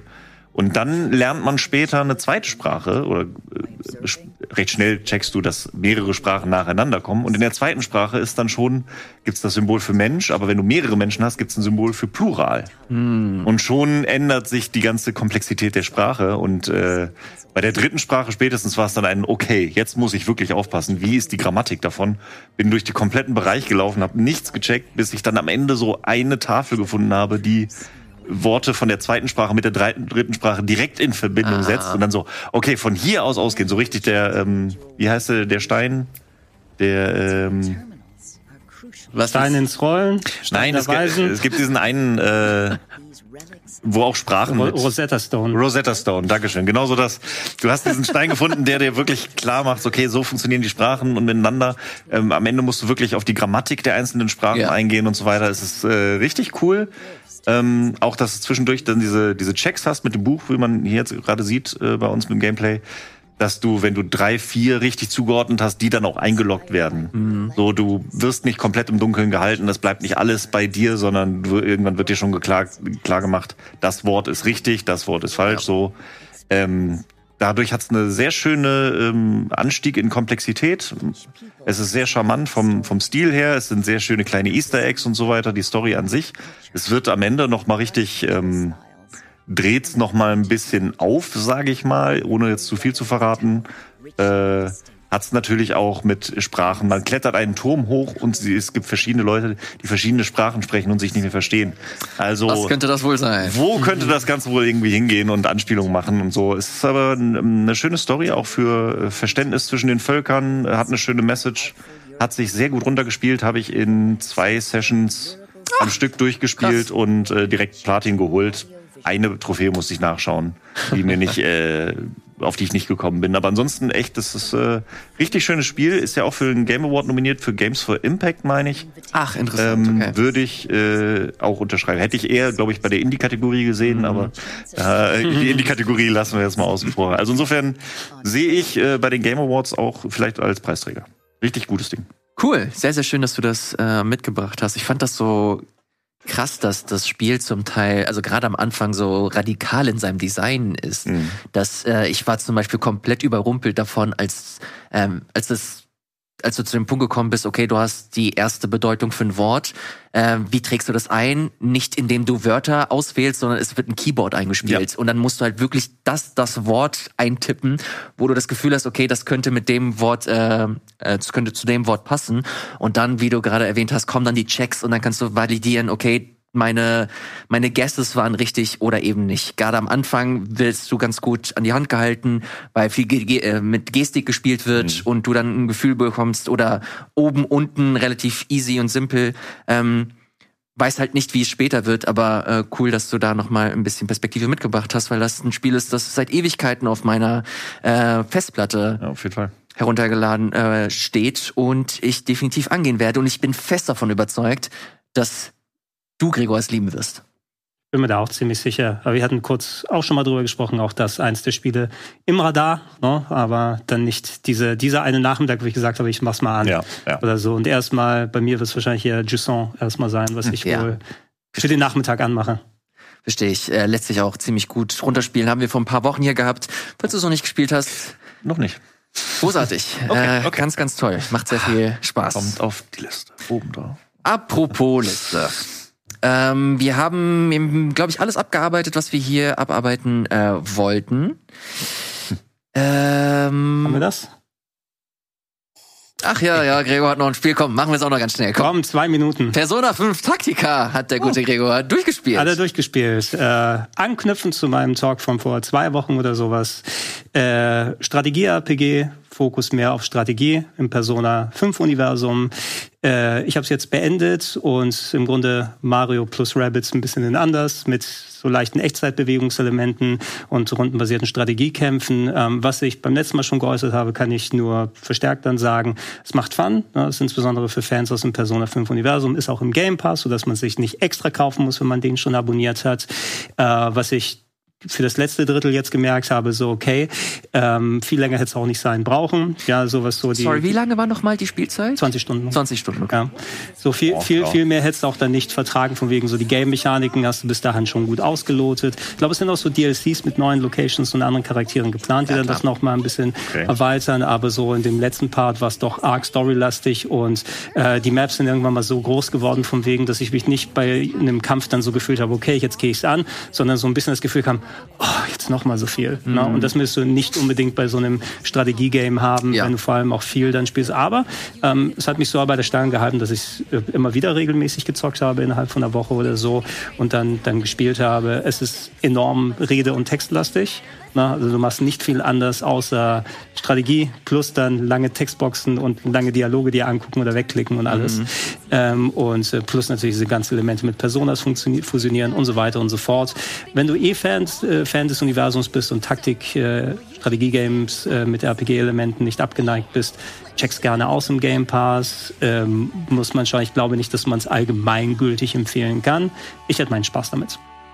Ich finde das so äh, krass, dass das Spiel, ich habe das zumindest öfter gelesen, relativ wenig Anstalten macht, dich als Nicht-Fan abzuholen. Also es hm. setzt schon voraus, dass du zumindest vertraut bist mit dem Persona 5 Universum. Es, es, geht. Also so wie wie alle, man muss sagen, es gibt ja mittlerweile recht viele Persona 5 Spin-offs. Das stimmt wohl. Na, du hast das Tanzspiel, du hast Strikers, also das Musu-like Game, du hast jetzt das Strategie-Game und so weiter. Äh, bei allen ist es natürlich sehr hilfreich, wenn du Kenntnis vom Persona 5 von den Charakteren und dem Verhältnis untereinander und so weiter hast, aber die werden in eine neue Situation geworfen. Also es ist jetzt nicht so, dass du dich komplett allein gelassen fühlst, wenn du das spielst. Dir entgeht vielleicht so der tiefere ähm, Kontext oder so zwischen bestimmten Figuren, wie die miteinander agieren. Aber die Story, die hier auch präsentiert wird, der Fokus ist nicht auf den Phantomdieben, sondern auf der Situation den neuen Figuren, die da sind und wie das alles miteinander greift. Ähm, würde auch schon sagen, wenn du komplett äh, ohne Erfahrung daran gehst, du kannst es machen. Es hilft, wenn du so eine gewisse Ahnung hast. Und du solltest dich vielleicht nicht zurückhalten lassen, es zu spielen, wenn du Strategie-RPGs machst, aber Persona noch nicht gespielt hast, Persona 5 noch nicht gespielt mhm. hast. Es ist trotzdem noch immer noch ein gutes und spielbares Game. Dann so, auch von wegen aus, da passt es eben mit dieser Game Pass Nummer, äh, wenn es dann mit dabei ist. Man kann sich mal runterladen und mal reinschauen, ob es was für einen ist oder nicht. Wobei mit Kenntnis des Universums ist es vielleicht ein bisschen erträglicher, dass die hm. Textsequenzen so lange sind. Wenn du kein Interesse an diesen Figuren hast, ja, wirst du irgendwann mal alle abbrechen. Genau, du bist dann halt, du gehst mit einem ganz anderen Investment in dieses ja. Spiel rein, ja. wenn du nicht mit den Charakteren vertraut bist. Und ja, wenn du relativ viele Textboxen hast, I don't, I don't know. Was ich, ich mochte auch den Grafikstil, muss ich sagen. Ja, der also, ist schön. Der, äh, ich habe äh, gehört, dass er gemischt ankommt. Oder ein paar Leute finden diesen Kopffüßler-Stil nicht geil. Ist halt wieder dieser Chibi-Look, ne, den sie ja gerne mal irgendwie rausbringen. Ich finde es okay. Also es passt halt zum Persona-Style, so passt da gut dazu. Ähm, deswegen finde ich es, glaube ich, auch nicht so störend. Aber grundsätzlich ist der Chibi-Style jetzt auch nicht mein Favorite für Videospiele. Nee, also bei mir hat es mehr Klick gemacht als Mario plus Rabbits, muss ich sagen, wenn das der nächste Vergleich okay. ist. So mhm. von wegen aus. Und ich habe Mario plus Rabbits beide Teile zu wenig gespielt, um zu sagen, wie es mechanisch miteinander vergleichbar ist, ähm, was die Komplexität und die Strategie und so weiter angeht. Aber da habe ich mich bei dem Spiel ein bisschen mehr zu Hause gefühlt, gefühlt auch eins, was zum Beispiel auf meiner äh, To-Do-List sozusagen da noch drauf ist. Aber Fire Emblem Engage habe ich noch nicht vernünftig spielen können. Das kam Anfang Ach, des Jahres raus. Stimmt. No? Äh, bevor wir das abschließen, Matthias, hast du irgendwelche Gefühle zu oder für Persona 5? Hast du das Hauptspiel gespielt oder generell irgendwas Schon. von der Reihe? Äh, das, was Gregor vorhin sagte, klingt für mich klassisch Persona. Es ist ganz cool, äh, vielleicht ein bisschen lang, also macht schon Spaß, aber ein bisschen lang. Und das ist, äh, also was also die Rollenspiele Taktiker jetzt? ist, äh, ich, also letztendlich Taktiker ähm, genauso wie das äh, Rollenspiel. Ah, ja. Also wenn du jetzt sagst, bei dem Taktiker ist es 20 Stunden, ist schon so ein okay. Wenn du dir jetzt mhm. sagst, so ja gut, wenn du in der Welt drin bist und das alles mitnimmst, dann ist auch geil, aber es sind halt 20 Stunden. Und bei Persona 5 habe ich damals gespielt, bin auch mehr so wieder ohne Erwartung rangegangen, fand's ziemlich geil, bin dann aber auch so im, ich nehme an, vorletzten, vielleicht vorvorletzten Bereich, äh, wurde es mir dann zu viel. Es war lang. Es war dann so, okay, jetzt machst du mal eine Pause und die Pause war dann so lang, dass ich jetzt auf keinen Fall wieder reinfinden würde. Äh, es hat mir mega Spaß gemacht, aber es 100 Stunden, wer hat 100 Stunden heutzutage noch? Was ja noch relativ weit weg vom Ende, muss ich sagen. Ja, das ist so, dass ich habe halt auch die Befürchtung. Das war so ein, ja, okay, es macht schon Spaß, aber gerade habe ich das Gefühl, jetzt kommt so ein Dungeon, wo ich eigentlich denke, jetzt würde ich gerne so Richtung Ende gehen und dann kommt mhm. noch mal so ein komplett neues Fass aufgemacht. Äh, da hat's mich dann verloren. Und das Gefühl habe ich jetzt bei Taktika genauso äh, vom, ähm, was du erzählst, denke ich mir so, aber ich hätte schon Spaß dran, das sieht schon cool aus, ich mag dieses Gameplay total gerne, aber boah, 20 Stunden und dann wieder in dieser Welt ist so wieder so, ah, vielleicht ist das wieder doch ein Tacken zu lang. Äh, je nachdem, wenn man Fans des Genres oder ja. vom Format des Gameplays und so weiter ist, es wäre schön gewesen, wenn so ein bisschen Lebenssimulation noch drin wäre. Das ist überhaupt nicht drin zum Beispiel. Mhm. Ja, es ist nur Menü auf Kämpfe vorbereiten und labern. Ne, und das war's. Das hat Strikers echt cool gemacht, dass sie, das ist leider nicht Kanon so, da hast du so bestimmte Charaktere aus Royal dann nicht mehr mit drin, aber du hattest trotzdem, dieses ganze Theme war Sommerferien. Und dann haben sie halt einen Bus und dann fahren sie nach Yokohama oder andere Städte, haben da, hast du halt trotzdem auch so kleine Hubs, wo du rumlaufen kannst, du hast keine Social Links mehr, aber trotzdem hast du zumindest das Gefühl, dass so die, die Essenz des, des Hauptspiels mit äh, übernommen wurde.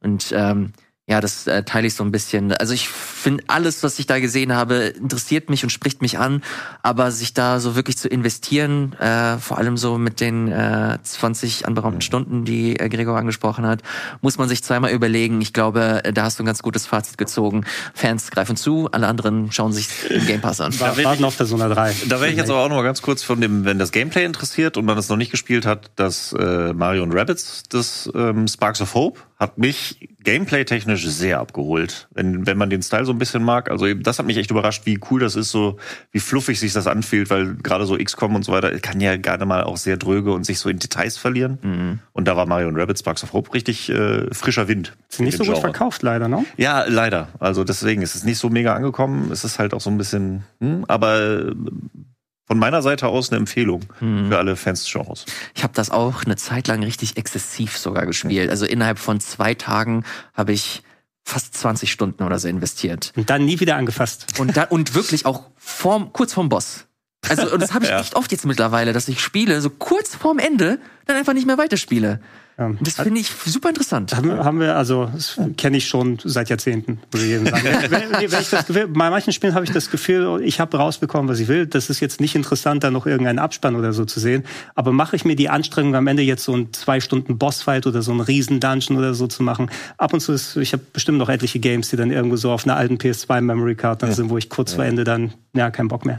Ich weiß gar nicht, ob das, ob das kein Bock mehr ist, weil ich das, das beste Beispiel oder das jüngste Beispiel ist Tears of the Kingdom. Ich habe das 200 Stunden gespielt. Ich habe alles abgegrast. Ich muss halt wirklich nur noch im Untergrund eine Handvoll äh, Dinger hier aufleuchten lassen. Und dann muss ich zu Ganon wahrscheinlich. Ähm, und trotzdem ja. tue ich mir seit Wochen irgendwie schwer, das fertig zu machen. Und es klingt jetzt vielleicht pathetisch, aber vielleicht, also ich habe das Gefühl, dass ich da irgendwie nicht. das hört sich dumm an, wenn ich das denke. Aber ich möchte vielleicht nicht so Abschied nehmen so von dieser von dieser Welt. Nicht bereit loszulassen. Ähm, was komisch ist, weil ich ich habe mindestens noch so 15 Spielstunden. Also wenn ich wirklich alles mache und ich mache halt, ich will halt wirklich alles machen. Also jede Nebenquest auch und so. Alle äh, Pokes Oh, fucking no. no okay, okay. fucking way. ah, aber wenn du, also, aber auch alle Brunnen dann Ja, ja, alle Brunnen habe ich auch schon fast. Schon die Brunnen sind doch gar nicht so schwer. Die kannst du auch mit dem Radar ja, suchen. Ja, also schon. ich finde alleine diese die Prozentanzeige bei der Map, wenn du sie aufdeckst, ich kann eine halbe Stunde alles im Untergrund aufgedeckt haben. Das geht irgendwie so einen halben Prozent ja, ja. Äh, so wenig ist. Ähm, ich kann mir vorstellen, falls du tatsächlich mal ins Ende einbiegst, dass du dann vielleicht für die Motivation gefühlt dann auch irgendwo im Hinterkopf weg jetzt überhaupt noch den Rest sich angucken zu wollen. Weil dann ist tatsächlich, die, die, die, du hast die Schleife drumherum ja, gemacht. Ja, genau. Und deswegen bin ich, glaube ich, auch so jemand, der bevor ich zum Boss gehe, alles andere macht. Weil Voll. ich dann, wenn ich dann den Schlussstrich gezogen habe, wenn ich Ganon besiegt habe, I don't know, ob das jetzt wirklich passiert oder nicht, dann habe ich so abgeschlossen mit dem Spiel. Und dann fällt es mir schwer, da noch mal reinzukommen. Ich weiß zu 100 Prozent, was du meinst. Und das war, äh, ich weiß noch, wo ich damit Probleme hatte letztens, war äh, God of War. Hm. Weil ich habe bis jetzt jedes God of War äh, platiniert. Das ist so ein Ding, wo ich gesagt habe, ich habe mir das irgendwann mal gesetzt und tue ich. Und bei God of War war es so ein, okay, ich weiß, wenn ich den, wenn ich zum letzten Boss gehe und den abschließe, wird es sehr, sehr schwierig, mich zu motivieren, nochmal ranzusetzen und dann nochmal in die Welt einzusteigen. Weil das ist so, die Schleife drum machen, dann ist es abgeschlossen. Das heißt aber, ich muss davor alles andere gemacht haben. Und wenn ich alles andere mache, dann ist das so ein bisschen viel und ein bisschen weglaufen, was dann den Impact vom Ende wieder ein bisschen wegnimmt. Ich weiß, das ist ein komplett selbstgeschaffenes Problem, ja. aber ich kann das zu 100% nachvollziehen. Das ist so, nee, wenn der letzte, wenn der letzte Bus geschaffen ist, dann ist auf jeden Fall abgeschlossen. Dann fasse ich das nicht mehr an. So, pass auf. Und jetzt kommt der, jetzt kommt der ähm, Gegenpunkt. Das hatte ich beispielsweise beispielsweise auch mit, mit Mario Odyssey, wo ich das damals, ich habe die ja. wahnsinnige Mission, dass ich alle Sterne oder Monde mir holen wollte. Habe ich natürlich nicht gemacht. Und dann habe ich das original zwei Jahre später wieder in die Switch reingelegt oder angemacht, weil ich es digital hatte. Und du siehst ja bei den Monden, an welchem Datum sie äh, du sie äh, gewonnen hast oder äh, erhalten hast. Und das war dann so, okay, alles klar. Fuck, ich war vor zwei Jahren hier und hab hier noch alles gemacht. Und dann kommt man wieder so rein und dann bekommt das Spiel so für mich einen zweiten Frühling. Und es hat so viel Spaß gemacht, sich dieses Spiel nochmal anzugucken. Bei Breath of the Wild war das übrigens genau dasselbe. Ja, ich. Wo ich versucht, möglichst viel zu machen, aber ein paar auch so richtig fette Schreine und so, die, die echt groß sind oder so ganz wichtige Nebenquests, habe ich komplett übersehen, weil ich auch nicht mit Guide spiele. Und das war dann so, oh fuck, oh Mann, ich hab, ich hab wieder Spaß mit diesem Spiel, was ich nicht mehr geglaubt hatte. Und das war auf der anderen Seite schon wieder schön. Mein Plädoyer oder keine Ahnung, das Fazit ist, glaube ich, dass man nicht auf Teufel komm raus alles sofort beenden muss. Ja. Äh, ich habe also ich habe beide Gefühle schon bei Spielen gehabt oder so. Ja. Bei manchen Sachen von wegen, okay, ich habe jetzt die Story beendet, ich habe noch so viel Cooles vor mir und dann nicht mehr angefasst. Hallo Starfield. Ach ja. Wobei da gerade die, die Nebenquests ja so cool sein sollen. Ich mich eigentlich auch darauf freue, aber nachdem ich den Abspann gesehen habe, habe ich gesagt, Okay, lege ich da. Äh, God of War auch, ähm, hier Ragnarok, auch ja. ein gutes Beispiel. So viel, okay, da habe ich noch diesen coolen Extra-Quest, wo diese komplette Extra-Welt ergibt, aber nachdem ich die Story abgeschlossen habe, jetzt habe ich erstmal andere Sachen zu tun. In anderer Hinsicht, ähm, die Yakuza-Games haben mich eben umerzogen. Ja. Da gucke ich mir die Story gerne an und dann packe ich die immer wieder rein, weil ich dann Cleanup oder so machen kann. ja, ja, also ja. so, okay, ja, welche Nebenquest habe ich noch nicht? Die Stories, die für sich stehen oder sowas. Und sowas schmeiße ich dann auch ab und zu mal äh, gerne rein. Bei Tears of the Kingdom hätte ich auch noch hier und da ein paar Kleinigkeiten hier und da. Und ich glaube, ich habe es auch noch mal 30 Stunden oder so gespielt, nachdem ich den Abspann gesehen mhm. habe. Aber es war mehr so, also da war es auch cool, wirklich die, das Spiel abzuschließen und es hat ein geiles Ende an sich. Ne? Also war ich ganz froh, dass ich es gemacht habe. Ich werde das auf jeden Fall auch noch durchziehen jetzt. Also ich versuche nicht, ich mache schon viel, aber ich glaube, ich habe mir das Ziel gesetzt, so vor dem Jahresabschlusscast, wenn wir uns dann nochmal zusammensetzen, dass ich das auf jeden Fall da durchgespielt haben möchte. Um da mal fundiert auch äh, komplett darüber äh, sprechen zu können. Nee, Tears of the Kingdom ist gerade so aktuell bei mir, weil ich habe es immer mal wieder reingeworfen und ich habe da auch auf jeden Fall den Anspruch, das auf jeden Fall durchzuziehen, weil Breath of the Wild habe ich auch nicht durchgezogen. Ach krass, Da fehlt okay. auch so das Ende, da habe ich dann auch irgendwann so, ja, okay, ja, gut, muss noch mal reinschauen. Was mein, du meinst rein das Story-Ende oder ich glaube gerade Breath of the Wild und Tears of the Kingdom sind zwei Spiele, wo man definieren muss, was das Ende ist. Ja, also für mich ist schon das Story-Ende, aber ich will das Story-Ende auch erst machen, nachdem ich die äh, Heiligen, die Geistlichen, wie, wie der Name gerade auch so war. Die Weisen? Ist. Ja, im, die Weisen, Dankeschön. Bei Breath of the Wild war es ja die Titanen und so weiter, da wollte ich auch erst zum Ende, wenn ich die Titanen alle gemacht habe und da auf dem Weg ah, okay, mich okay. dann irgendwann so verloren. Die Story also. Genau. Und bei Tears of the Kingdom habe ich jetzt auch viel nebenher gemacht, weil ich dachte, ich lasse mich treiben und guck mal und viel Nebenquests und so weiter gemacht und dann immer wieder und dann wieder auch längere Pausen, dann nochmal reingelegt und weitergespielt und ich kam immer wieder rein. Und jetzt ist am Donnerstag hier Bingo Battle und ich muss ran, Tears of the Aha. Kingdom. Und ich dachte so, ah, schaffe ich es vorher noch durchzuspielen? Und jetzt weiß ich nicht, ob ich es bis Donnerstag noch hinkriege, aber ich werde es auf jeden Fall diese Woche wieder reinlegen. Nicht, nicht verpassen, Donnerstagabend. Donnerstagabend, genau. Schaltet ein, wie mit mir wahrscheinlich der Boden aufgewischt wird in Tears of the Kingdom, aber es wird toll. Oh, da hätte ich auch Bock drauf. Bingo Battle Tears of the Kingdom, wenn ihr das jemals wieder macht, dann äh, call me. So. Jetzt sind wir schon eigentlich äh, mittendrin im Pile of äh, Shame. Mhm. Äh, was heißt Pile of Shame? Ich mag, lass das mal direkt mal diskutieren. Was zum Teufel soll das mit, mit Pile of Shame? Das suggeriert ja, dass das äh, eine Schande ist, dass man die Spiele, die man zur Seite gelegt hat, nicht weitergespielt hat oder generell nicht mal, nicht mal begonnen hat. Und das, da habe ich schon direkt ein Problem mit. Ja, ähm, ja ja, bin ich, bin ich beide. Es ist ein allgemeingültiger Begriff mittlerweile, der auch schnell verständlich ist. Das, ist das gleiche wie, als wenn man Leute als Gamer bezeichnet. Ne? Ich finde den Begriff an sich schrecklich, ne? aber, aber er, er, du weißt, was gemeint ist damit, wenn du das in der, in der Kürze benutzt. Und ich habe es wahrscheinlich auch in der Vergangenheit schon mal gesagt, so Pile of Shame, so ich würde das für mich persönlich nicht als Shame oder sowas sehen. Für mich ist mehr, je nachdem, wenn man Spiele sich holt, eine Bibliothek. Und äh, das, was ich aus den Spielen rauskaffe, das ist mal in manche schaue ich nur kurz rein, manche spiele ich vielleicht oder mehrfach durch oder lese mehrfach dann aus der Bibliothek dann äh, die Sachen. Aber je nachdem, was mir in dem Moment dann mehr bringt, weil ich habe keine Schuldigkeit, irgendeinen Haken dahinter zu setzen. Ähm, ich zum Glück ähm, habe nicht dann den Drang wie manche andere dann, was weiß ich, du musst überall die Platin-Trophäe holen, mhm. irgendeine künstliche Grenze, die jemand nochmal gesetzt hat, damit du dann auch wirklich dann dein, deine Liste abgearbeitet hast so in, in der Form. Und da können manche ihre Motivation, ihren Spaß rausziehen ziehen. Und ähm, es ist auch nochmal was anderes, da könnt ihr gerne mal ergänzen, wenn du eh in der Spieleberichterstattung zu tun hast, hast du ja auch nochmal dann, für mich ist ein Teil des Jobs, wo ich dann meine Zeit auch für Spielen dann aufwenden darf.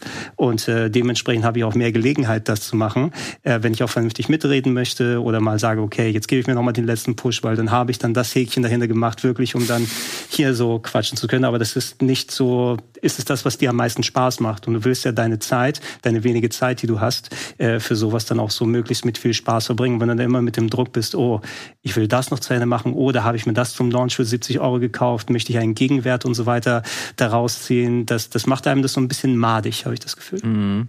Matthias, du hast jetzt sehr oft geschnaubt. Ach, es waren so viele, viele, viele Punkte. Ähm, nein, der, der, deswegen in keinster Weise irgendwie dagegen oder so. Ähm, ich finde gerade den Begriff Gamer, finde ich, ist auch nochmal ein komplett anderes Thema, können ja, wir wahrscheinlich eine komplette ja, Sendung drüber machen. Müssen wir uns ähm, nicht drauf versteifen. Deswegen und Begrifflichkeiten, ich finde auch so, ähm, Guilty Pleasure ist auch so ein, so ein Begriff, die mhm. halt eigentlich nicht mehr das aussagen, was damit gemeint ist, weil natürlich musst du dich nicht schuldig fühlen, wenn du irgendwas äh, genießt, so ungefähr. Und Pile of Shame ist halt auch aus einer anderen Zeit als Gamer-Begriff noch der Gamer-Begriff waren, wo es halt auch noch viel diesen Gatekeeping-Charakter hatte und man das noch eine kleinere eingeschworene Gemeinde war und da hattest du noch diese Must-Plays. Ne? Ja. Da war so dieses, okay, wenn du das nicht gespielt hast, dann kannst du dich ja nicht gamen. Genau. So, und das ist daher kommt, glaube ich, so ein bisschen der Pile of Shame. So, okay, das sind Spiele, die ich noch gespielt haben müsste, aber bis jetzt noch nicht gehabt habe. Ähm, deswegen, daher kommt der Begriff ja irgendwie, denke ich, zumindest in meiner Wahrnehmung, und mhm. ist vollkommen überholt, weil dafür einfach zu viel ist, ähm, was neu rauskommt. Äh, ich bin, hab auch mittlerweile abgelegt, dieses Spiele auf 100% durchzuspielen oder Platin-Trophäen zu holen. Ich hatte immer mal, ähm, ich hatte das jahrelang, wo ich gesagt habe, okay, wenn ich ein Spiel spiele, dann will ich es auch 100%, dann will ich alles rausholen. Du hast vor zehn Minuten erzählt, dass du eine Platin gewonnen hast. So, ich, ich mache das auch immer noch sehr gerne, so und es gibt, äh, aber ich habe nicht mehr diese die, den, das Must dahinter. Wie gesagt, mhm. bei God of War ist zum Beispiel, wo ich sage, da mache ich das, da habe ich Bock drauf, das ziehe ich durch. Ich habe mir irgendwann gesagt, so okay, ähm, ich habe mich aber von diesem Zwang des Ganzen befreit und gesagt, okay, wenn ich 50 Prozent der Trophäen habe, so ungefähr, dann sage ich auf jeden Fall, ey, habe ich alles gesehen. So ist es auch eine vollkommen willkürliche Grenze, aber das ist, gibt mir so ein gut. Gefühl, wo ich sage, okay, wenn die Trophäen, ich gucke mir die Trophäen immer durch, so 50 Prozent davon. Was, 50 Prozent? Puh, ich bin noch Gamer. Okay. ja, ne, das ist hast du, hast du deine, hast du deine Trophäen öffentlich? Das war ein Scherz. Ähm, ich, müssen ich, öffentlich sein. Ja, ich mache meine natürlich komplett dicht, das keinen zu interessieren. Mache ich auch. No? Mache ich auch. Aber nicht, weil, weil interessiert niemanden, sondern einfach nur, ich will gar nicht mir selbst so das, das Mindset geben, dass ich mich großartig vergleichen muss. Sondern ich habe das für mich auf, auf privat gestellt und ich guck mir das auch nicht grundsätzlich äh, an danach. Sondern ich, was ich an, was ich geil an Trophäen finde, ist so zusätzliche äh, Passagen nochmal zu finden in ja. Spielen mhm. oder keine Ahnung, noch so ein paar Guidelines zu haben. Okay, hier bekommst du eine Trophäe, vielleicht ist das noch sehenswert oder spielenswert. Das finde ich so besonders interessant, aber das soll deine, nein, nein, äh, deine Perspektive gar nicht spielen. Habe ich auch nicht so verstanden, deswegen. Aber so letztendlich spiele ich das auch, äh, gehe ich da jetzt auch mittlerweile ran. Ich spiele ein Spiel, dann spiele ich meistens ich sag mal so, wenn ich nach der Hälfte, drei Viertel des Spieles merke, okay, das macht mir richtig Spaß, dann gehe ich in die Trophäen, guck mal, was sind ja. denn so die Trophäen und dann denke ich mir, ah, okay, das kann ich noch mitnehmen oder ne, dann kriegst du auch ein Gefühl dafür.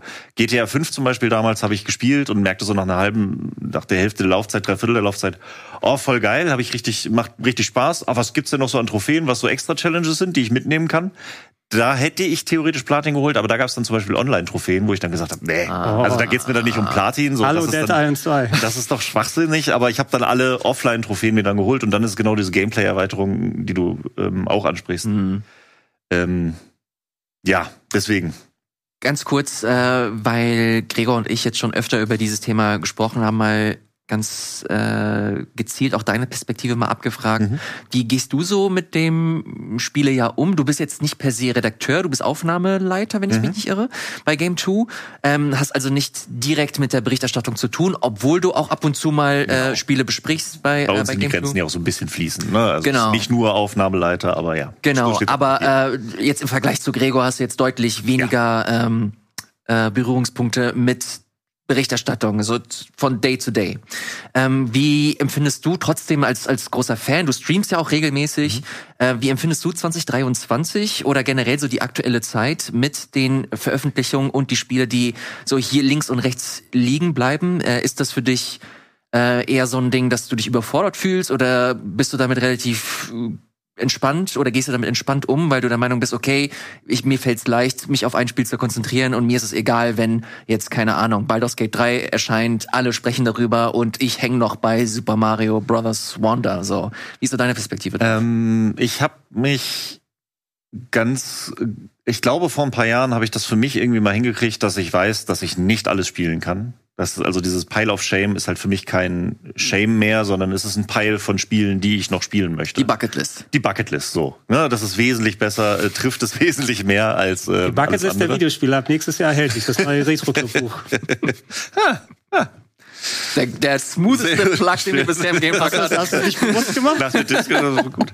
Ähm, äh, ich verspüre nicht mehr diesen krassen Druck von wegen, oh mein Gott, das muss ich noch gespielt haben, weil ich auch einfach festgestellt habe, es kommen jedes Jahr neue Spiele raus. Äh, und ich habe alleine noch Super Nintendo-Spiele, die ich nachholen möchte. Ähm, oh ja. Ich, äh, das, äh, du kannst nicht alles spielen. Und das habe ich irgendwann für mich realisiert. Deswegen ist es kein. Ich habe nicht mehr ein schlechtes Gewissen, ein Spiel nicht mehr gespielt zu haben. Was ich aber verspüre, ist manchmal ein ähm, halt. Ich würde gerne so viele Spiele spielen, weil ich mich halt aber auch mit der Spiel Landschaft und dem Medium an sich so gerne auseinandersetze, weil ich gerne sehen möchte, wo geht die Reise hin, wie entwickeln sich Genres weiter, was passiert Neues. Und da hatte ich jetzt letztens noch die Diskussion, gerade Alan Wake 2, wo ich dann dachte so, ah ja, eigentlich müsstest du das auch noch spielen. Und dann kam so ein, ja, aber du musst jetzt dann nicht nur das Spiel spielen, weil alle anderen das spielen. Und das ist für mich da auch gar nicht die Motivation, sondern allein die Tatsache, dass es als Game of the Year nominiert ist, sagt mir, es soll eins der besten Spiele dieses Jahres sein. Ähm, und wird es das Spiel sein, was dann irgendwie, wenn man zurückdenkt, ah, 2023, das war das Spiel. So, wo sind wir gerade gameplay-technisch in dem Medium? Wo sind wir gerade? Was begeistert die Leute? Und das finde ich immer sehr spannend. Und deswegen versuche ich auch immer sehr ein breites Bild zu bekommen und gerne mal noch mal in Spiele reinzuspielen mhm. äh, und viel mitzunehmen. Am liebsten würde ich sie gerne durchspielen, das schaffe ich halt nicht. Und da äh, passiert, da fühle ich mich da manchmal schlecht. So, ich weiß, in Baldur's Gate 3 äh, habe ich auch gedacht, lässt er erstmal liegen, war überhaupt nicht auf meinem Radar. Und als es dann so geboomt ist, Ja. fühlte ich mich dann auch so, okay, ich muss es schon spielen. Hab's jetzt angefangen, ähm, komm bei weitem nicht hinterher. Ich habe richtig Bock, es weiterzuspielen, weil es fantastisch ist, so von dem, was ich sehe. Und ich habe mir einen Eindruck machen können. Aber ich komme nicht hinterher. Und da ist auch so ein äh, Spider-Man 2 ist da auch, wird's von so vielen so hochgehalten und so geil und ach Mensch, und es spielt sich flüssig weg. Ich komme nicht hinterher. Ich habe keine Ahnung, drei Stunden reingespielt und es liegt da und ich so, ah, ich wünschte, ich hätte die Winterpause, um mich da hinzusetzen, aber was soll ich noch alles in der Winterpause Ja. spielen? Und dann bin ich noch nicht mal zu Hause. So genau dieser Gedankengang, so man muss ja in sich horchen, worauf hast du gerade im Moment Lust und es, äh, auch wenn es komplett unterbewusst ist, es muss ja einen Grund geben, warum du gerade Spider-Man 2 oder andere Sachen in dem Moment nicht angegangen bist. Bei Baldur's Gate 3 ist auch ein perfektes Beispiel dann. Bei mir eigentlich ein Spiel, worauf ich Bock hätte. Ähm, war nicht auf meinem Radar gewesen, weil ich nicht so PC-RPGs so häufig spiele, aber habe sie fünf, sechs Stunden am Anfang gespielt und diese ganz positiven, äh, das Feedback von allen Leuten, es hat mich nicht mitgerissen bisher, so in der Form, dass ich dafür Zeit geschaffen habe oder andere Sachen Mhm. habe liegen lassen. Ähm, und, und irgendwie musst, musst du in dich horchen und dann schauen, was, wo, womit möchtest du deine Zeit am liebsten verbringen? Und wie du dich entscheidest, letzten Endes, so ist es dann. Ne? Das stimmt Es, es, es sind ja keine Hausaufgaben. Du willst dich ja unterhalten damit. Das, ne? ist, das ist richtig, ja. Es sind keine Hausaufgaben. Ich, ich versuche trotzdem, mich da insofern weiterzubilden, weil ich halt auch in dieser Branche bin und mich da bewege und dann auch so ein bisschen, äh, ja, auch hier sitzen möchte und mitreden möchte. Das, da kann ich halt nicht nur Mario spielen, auch wenn ich ich könnte meine Freizeit wunderbar damit ausfüllen, nur Super Mario zu spielen. Nur Super Mario World äh, und Kaizo Hacks und allein da jetzt, ich könnte, wir können eine ganze Stunde über Grand Poo World 3 reden, was jetzt gerade rausgekommen ist. Allein damit könnte ich, äh, und ich hätte eine gute Zeit. Trainier mal gut, ne? Ja. Bei, bei Speedrandale. Genau, ne? Speedrandale auf jeden Fall. Um Gottes Willen. Ähm, aber ich möchte halt auch das breite Bild und da den Kompromiss zu finden, damit struggle ich sehr, weil ich hätte auch, ich würde mich so gern, ich hätte so gern die Zeit, mich einfach mal eine Woche hinzusetzen und nur Baldur's Gate zu spielen. Aber der Tag hat halt nur 24 Stunden und das ist halt nicht mein Hauptjob in dem Sinne. Deswegen die Prioritäten zu setzen, das fällt mir schon schwer. Aber es ist nie ein, also Pile of Shame, es ist nie ein Schamgefühl. Es ist nie ein, ich muss das irgendwem beweisen oder oh mein Gott, ich kann nicht mit den Leuten mitreden. Sondern es, also zumindest bei mir ist es immer so ein intrinsisches, mich interessiert das wirklich, wie sich das so weiterentwickelt. Ja, ich würde das auch nie mit einem Schamgefühl gleichsetzen. Es ist vielmehr, ich glaube, so dieser Begriff, den ich auch anfangs erwähnt habe, dieses FOMO, Fear of Missing Out, das trifft meiner Meinung nach schon viel eher, weil man doch dieses ich möchte mitreden äh, Gefühl haben möchte. Also ich ich hatte das ganz schlimm bei bei Baldur's Gate, weil mich das also wir haben ja auch noch mal eine, eine spezielle Position. Ich, äh, ich produziere diese Sendung hier inhaltlich und dann gucke ich, okay, was für Themen bieten sich an? Ich bekomme die Spiele von Gregor, ich bekomme die Spiele von äh, Person 2 und dann gucke ich, okay, was, was passt da noch? Und dann hörst du so im, im Hintergrund Rumoren, wie langsam so Baldur's Gate immer größer wird. Und denkst du dir, okay, fuck, Moment mal, also wir, wir haben das hier gerade, keiner hier hat das so richtig auf dem Schirm.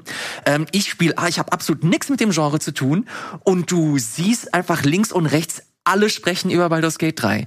Ich sage, okay, fuck, alles klar. Ich, dann habe ich es einfach mal nur so reingenommen. Ähm, ich erinnere mich, dass ich Michael Graf von der GameStar mit äh, eingeladen habe und gefragt habe, ey, kannst du darüber sprechen? Wer war dann hier noch? Warst du da mit dabei? Ich weiß es gar nicht Ich mehr. war nicht dabei. Ich glaube Steffen oder so. Und dann haben sie halt wirklich, die haben sich halt zugenördet, wie sonst. Ich saß da einfach nur aus, auf, der, auf der Seitenlinie und die, das Publikum ist komplett steil gegangen. Also ich hätte nie gedacht, dass wir da über 30, 40.000 Klicks kommen. Und dann siehst du, dass, dass die Folge jetzt bei fast 100.000 Klicks irgendwie äh, kratzt. Und das äh, aus, einfach mal aus der Perspektive, nicht, dass Klicks jetzt hier ein großer äh, Motor für den Inhalt ist, aber das ist für mich ein ziemlich guter Indikator, so wie so der aktuelle Zeitgeist in der, in der Gaming-Industrie ist. Und das fand Ja. ich interessant, weil so ein Spiel wie Baldur's Gate überrascht uns eigentlich nicht. Das sehen wir in der Regel kommen. Und dass das dann so eine, so, solche Ausmaße genommen hat, fand ich super, äh, super spannend. Ich meine, hast du es äh, bei Game 2 jetzt ein bisschen aus dem Nähkästchen geplaudert? Ich meine, äh, es kam halt in der Sommerpause. So, niemand hat damit gerechnet. Keiner hat es auf dem Schirm. So, ja, ja, wir hatten mal den der Early Access Start. Klar, hat Micha damals noch den Beitrag bei uns gemacht und so, ja, ja, gut vor drei Jahren. Jetzt Full Release. Ja, gut, Baldur's Gate 3. Spiele, die in der Sommerpause rausgekommen sind, zwei Minuten, passt schon. Und dann ist das so groß geworden und dann, ja gut, äh, wir haben es in dieser Spiele, die Sommerpause gemacht haben, zwei, drei Minuten und die Kommentare sind Riot gegangen. So, das könnt ihr nicht machen, ihr könnt nicht. Ja, ja. Baldur's Gate 3 nur in drei Minuten, was zum Teufel? Und wochenlang stand es dann drunter. Und, so, okay, ne, und dann hat es mittlerweile bei uns ja auch welche gespielt und so, okay, wir müssen das auf jeden Fall nochmal größer behandeln. Was es dann zu dieser Special-Sendung gemacht hat, das das Spiel auch vollkommen verdient hat, aber es ist, niemand hat damit gerechnet. Das war äh, Wahnsinn. Und ja, da musst du dann irgendwann drauf hören. Da musst du dann halt auch äh, teilweise spät reagieren, in Anführungszeichen, aber dafür ist die ähm, Videospielwelt einfach auch zu groß mittlerweile, dass du halt nicht. Dass es immer noch so schöne Überraschungen geben kann. Mhm. Das finde ich auch so gut. Ja, es wäre so, wenn du, Ilias, du und ich, sagen wir mal, uns wirklich Hausaufgaben gegeben hätten, okay, wir spielen jetzt volle Pulle Baldur's Gate 3, damit wir dann mitsprechen können. Wäre es so viel wert gewesen für die Leute da draußen wie ein Gespräch zwischen erfahrenen Leuten, die auch super motiviert sind, so wie Steffen und Michael Graf. Abs also in der Form. Nicht. Weil zum Beispiel, also ich bin zwar, ich mag zwar RPGs, aber würde auf keinen Fall von Hardcore-Fans dann die gleiche Perspektive dann haben können, sondern eher eine Außenperspektive bieten. Ich äh, würde mir auch nicht zutrauen, jetzt äh, konkret FIFA besprechen zu können oder äh, zu sagen, wie der Multiplayer von Call of Duty oder Fortnite funktioniert. Und dementsprechend äh, sind wir leider auch, obwohl wir viel Ahnung von Spielen haben, aber jeder natürlich in seinem Gebiet, vielleicht nicht dann, ähm, wir können nicht konkret dazu beitragen, um die richtigen Leute hier zu haben. Das ist aber auch immer ein bisschen die Schwierigkeit, äh also generell, ne? Insofern, ich kann das auch nachvollziehen, so wenn ich ähm, aktuelles Beispiel Super Mario Wonder, als ich den Beitrag für Game 2 gemacht habe. Wie geht man da ran? Weil natürlich äh, habe ich einen komplett anderen Blick als Leute, die zum ersten Mal in ein Mario-Spiel reingehen. Ähm, und ich habe das ganz anders gespielt, wie wir gerade auch schon sagten. Mein Skill-Level ist da einfach auf einer anderen Ebene. Mir wurde dann aber auch wieder gespiegelt, okay, gerade diese Expertenebene ist auch interessant für Leute, so wie tief die reingehen und so, okay, wie kriegst du das jetzt beides vereint?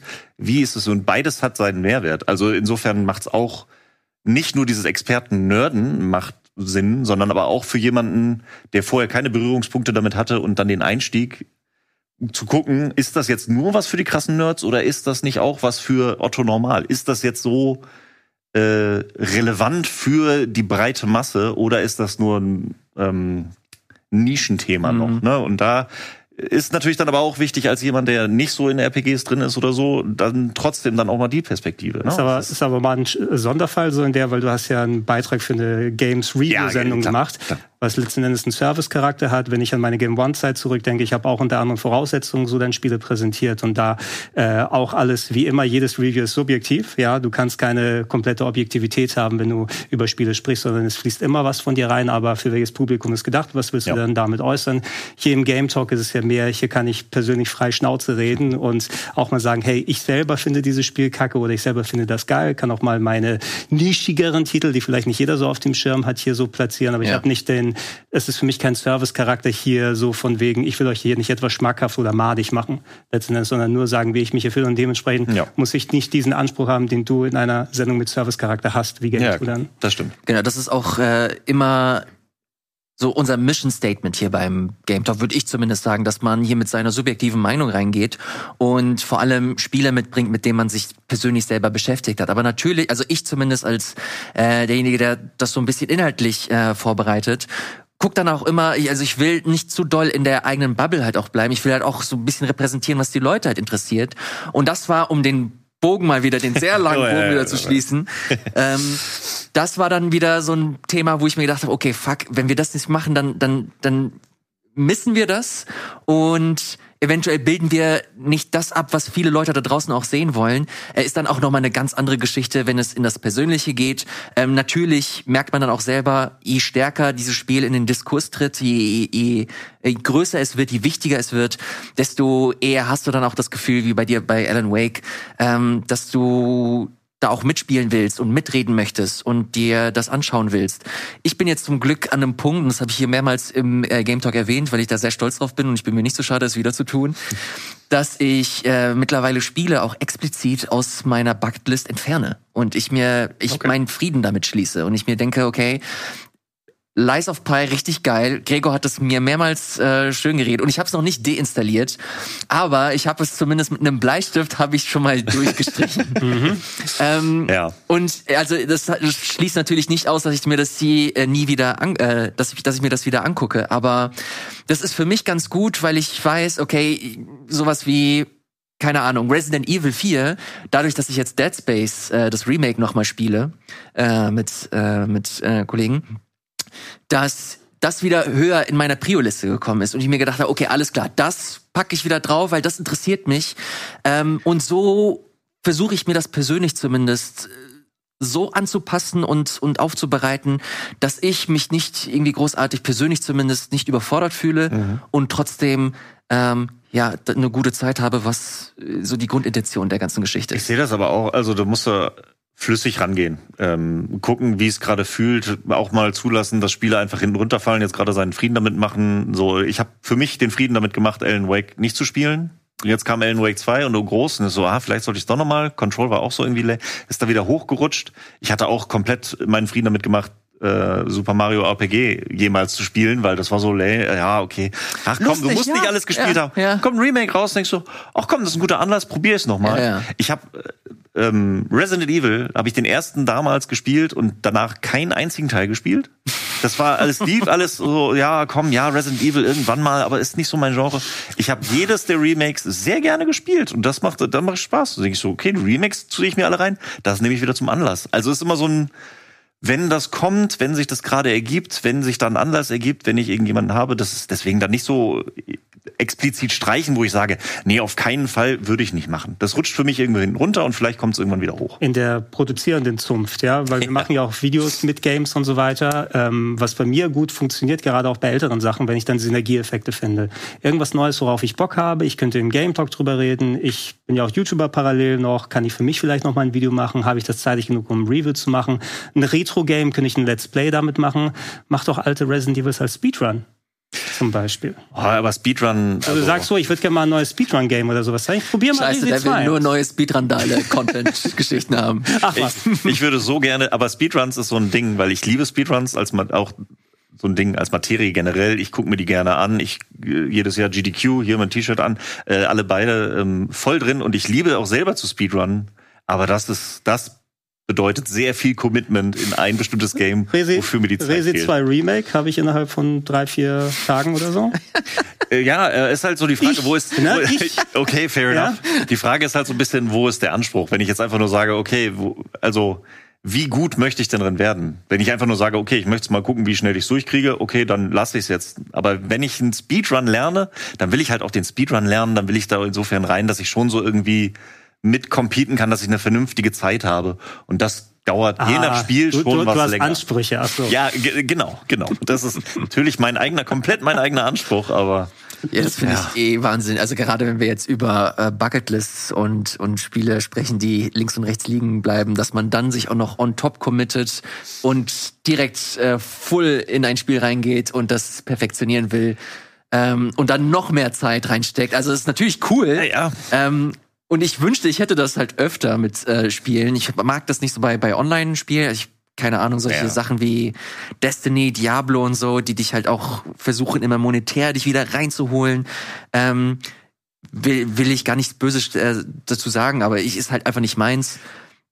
Da hätte ich das viel lieber, dass mich ein Spiel wie halt zum Beispiel, das habe ich dann eher bei so einem Zelda, wo ich das Gefühl habe, hier ist eine riesige Welt und die wartet auf mich komplett von mir entdeckt zu werden. Ich finde, das muss sich so ein bisschen die Waage halten. Ich will so ein bisschen, also ich kann nicht nur ein Spiel spielen. Ich kann mich nicht nur hinsetzen und nur in irgendeinen Multiplayer reingrinden. Äh, ich möchte aber auch ein paar Spiele ähm, paar Mal spielen. Also zurzeit, äh, ich streame ja auch, wie gesagt, und jeden Sonntag spiele ich einmal A Link to the Past und Randomizer. Das sind so zwei Stunden die Woche. Ich spiele A Link to the Past, keine Ahnung, wie viele Stunden ich jetzt A Link to the Past schon gespielt habe. Es ist halt ein Randomizer, da passiert jetzt auch nicht viel, aber das ist für mich vollkommen Comfort Game. Da spiele ich so weg. So ein bisschen challenge ich mich da auch mit der Zeit und du guckst so ein bisschen, ähm, das nehme ich halt auch mit. So, und das macht auch mega Spaß, aber das könnte ich halt auch nicht nur, sondern da muss dann auch wieder was Neues sein. Wenn ich jetzt merke, ah, jetzt hast du lange Zeit wieder nur alte Sachen gespielt, mhm. dann lässt sich die mal wieder links liegen, jetzt mal wieder nur was komplett Neues. Und dann challenge ich mich mit, was liegt eigentlich seit 20 Jahren in meiner Steam-Bibliothek? Ach komm, da zockst du jetzt mal rein eine Stunde. Und so, so ein bisschen die Waage muss ich halten. Geil. Äh, ich kann dir sagen, ich muss zwischendurch immer wieder dran denken, es hängt ja davon ab, von welchem Medium bist du wie wo ein Fan. Ich bin mittlerweile nicht mehr der so ein großer Filmfan wie ganz früher zum Beispiel. Und ich gucke zwar immer noch ganz gerne Filme, aber ich hätte bei weitem nicht so einen Anspruch wie ein Schrock zum Beispiel. Ja. Und, ähm, ich merke es bei mir, solange, wenn die Oscarsaison wieder dann losgeht, ich habe in den seltensten Fällen mal was davon schon im Kino gesehen oder so dann mal geschaut. Dann wird es tatsächlich ein Abarbeiten, um nochmal vernünftig in der Kinosendung ja. in unserem Stream dann vernünftig quatschen zu können, um wieder nicht zu sagen, oh, ich habe keinen der Filme geschaut. Und dann ist es wirklich so ein, ich zwinge mich jetzt dazu. Obwohl es gute Filme sind, aber ich habe nicht die intrinsische Motivation, das vorab zu machen. Finde ich, bin ich vollkommen bei dir. Ich finde aber auch dieses sich selber dazu zwingen gar nicht so schlimm. Weil ich habe das auch äh, vor ein paar Jahren noch gehabt, ähm, gerade bei Filmen, weil ich habe auch festgestellt, ich liebe Filme und ich gucke sehr gerne Filme Filme, aber ich komme irgendwie nicht dazu. Und dann habe ich mir selber am Anfang des Jahres gesagt, ähm, pass auf, nächstes Jahr 100 Filme gucken. Alter, what Hard. the fuck? Und da meinten auch alle Leute, ah, oh, das wird doch so stressig und oh, jetzt machst du dir da so einen Druck. Ähm, und ich fand, das war für mich, das hat, ich muss sagen, das hat mir so geholfen, weil das war einfach ein, äh, du schiebst es dann nicht mehr so auf. Weil du irgendwie dann sagst so, ich kann, ja, ja, irgendwann guckst du noch mal einen Film oder so und dann versumpfst du wieder bei irgendeiner Serie. Und dadurch, dass ich mir so ein Ziel gesetzt habe, war es so ein, ey, pass auf, ich habe jetzt zwei Stunden Zeit, ich gucke jetzt einfach mal einen Film. Und das ist, worauf ich gerade Bock habe. Das war jetzt auch nicht irgendwie, ich muss jetzt die und die Filme genau gucken, sondern ey, ich habe jetzt gerade Bock gucke ich einen Film. Habe ich viel mehr wieder angefangen, Filme zu gucken. Habe auch ein paar Filme, die auf meiner Bucketlist waren, mal endlich mal geguckt. Ja. Habe viel gut Filme mal wieder gesehen. Und das hat mich wieder zum Filme gucken gebracht. Und ich habe gemerkt, dass ich mich einfach selber gezwungen habe, mich mit dem Medium wieder auseinanderzusetzen, hat wunderbar funktioniert. Es ist auch so dieses, ich finde, äh, so harte Sachen sind da schwierig. Äh, ich habe das mal in einem YouTube-Video auch gesehen und so weiter, aber sich ein, ein Thema für ein Jahr geben. Dies, dieses Jahr ist, wir sind am Ende des Jahres, da kann man das ja vielleicht mal droppen. So, das nächste Jahr wird mein Jahr der Filme oder mein nächstes Jahr wird das Jahr des Lernens oder des Lesens. So einfach so ein bisschen, dass du selber sagst, hey, das ist so ein bisschen das Mindset, was ich versuche zu verfolgen für das Jahr. Und dann, wenn du die Wahl hast und gerade wieder so sagst, okay, was mache ich jetzt? Dann gehst du halt eher auf das Thema, was du dir selber gegeben hast. Und dann merkst du auch, dass du dich in, in dem Thema weiterkommst. Das ist einfach mhm. so ein bisschen so einen kleinen Fokus setzen. Nicht zwangs, oh, das sind die harten Ziele, die ich erreichen muss, was für das angeht, sondern einfach so, hey, das ist die Richtung, in die ich gehen möchte. Und meistens reicht das schon, äh, um sich dahin weiterzuentfalten. So, damit haben wir Jahresvorsätze auch abgearbeitet. Sehr, sehr gut. Äh, wir sind tatsächlich schon am Ende. Das war eine richtig Ach, coole äh, Runde, ihr Lieben. Das hat sehr viel Spaß gemacht. Die Zeit ist quasi verflogen. Sehen. Hätte man zwei Spiele durchspielen können. Schreibt sehr, sehr, unten, sehr gerne unten in die äh, Kommentare eure Meinung zu dem ganzen Thema äh, Bucketlists, Pile of Shame. Wie geht ihr damit um? Ähm, ist das, ich, bekomme das immer mit, wenn mal äh, Andreas lustigerweise hier ist, der halt nicht aktuelle Spiele mitbringt und keine Ahnung, Spiele von vor zwei Jahren und die Leute freuen sich voll darüber, weil sie äh, ähnlich ticken und sich nicht alles sofort immer kaufen oder sehen, spielen, was auch immer. Schreibt gerne, wie gesagt, unten eure Meinung dazu. Das würde mich persönlich sehr, sehr freuen. Vielen Dank, lieber Matthias. Du meintest, du, du streamst regelmäßig. Wo kann ja. man sich sehen? Äh, Twitch.tv slash mad-tears. Sehr gut, falls ihr da ab äh, hier äh, Nuzlocks, nee, nicht Nuzlocks, das ist mein Ding. Aber ich mag noch Randomizer. Randomizer. Randomizer. Jeden Sonntag Zelda Randomizer, das auf jeden Fall. Zurzeit noch Tunic und ein bisschen äh, Mario und Luigi Superstars. Tunic wollte ich letztes Jahr spielen. Ja, ich auch. so, und äh, Gregor hat natürlich auch diversen Kram, hier Bucketlist, wie heißt das Buch Unter anderem die äh, große Bucketlist des Gaming ab Ende Juni 2024 im Handel. Ähm, deshalb werde ich weniger spielen im Dezember, sondern mehr schreiben, damit ich es fertig machen kann. Sehr, sehr gut. Vielen Dank, Regie, für die schnelle Posts. Ähm, ihr Lieben, das war's. Macht's gut und bis zum nächsten Mal. Bye bye. Ciao. Ciao.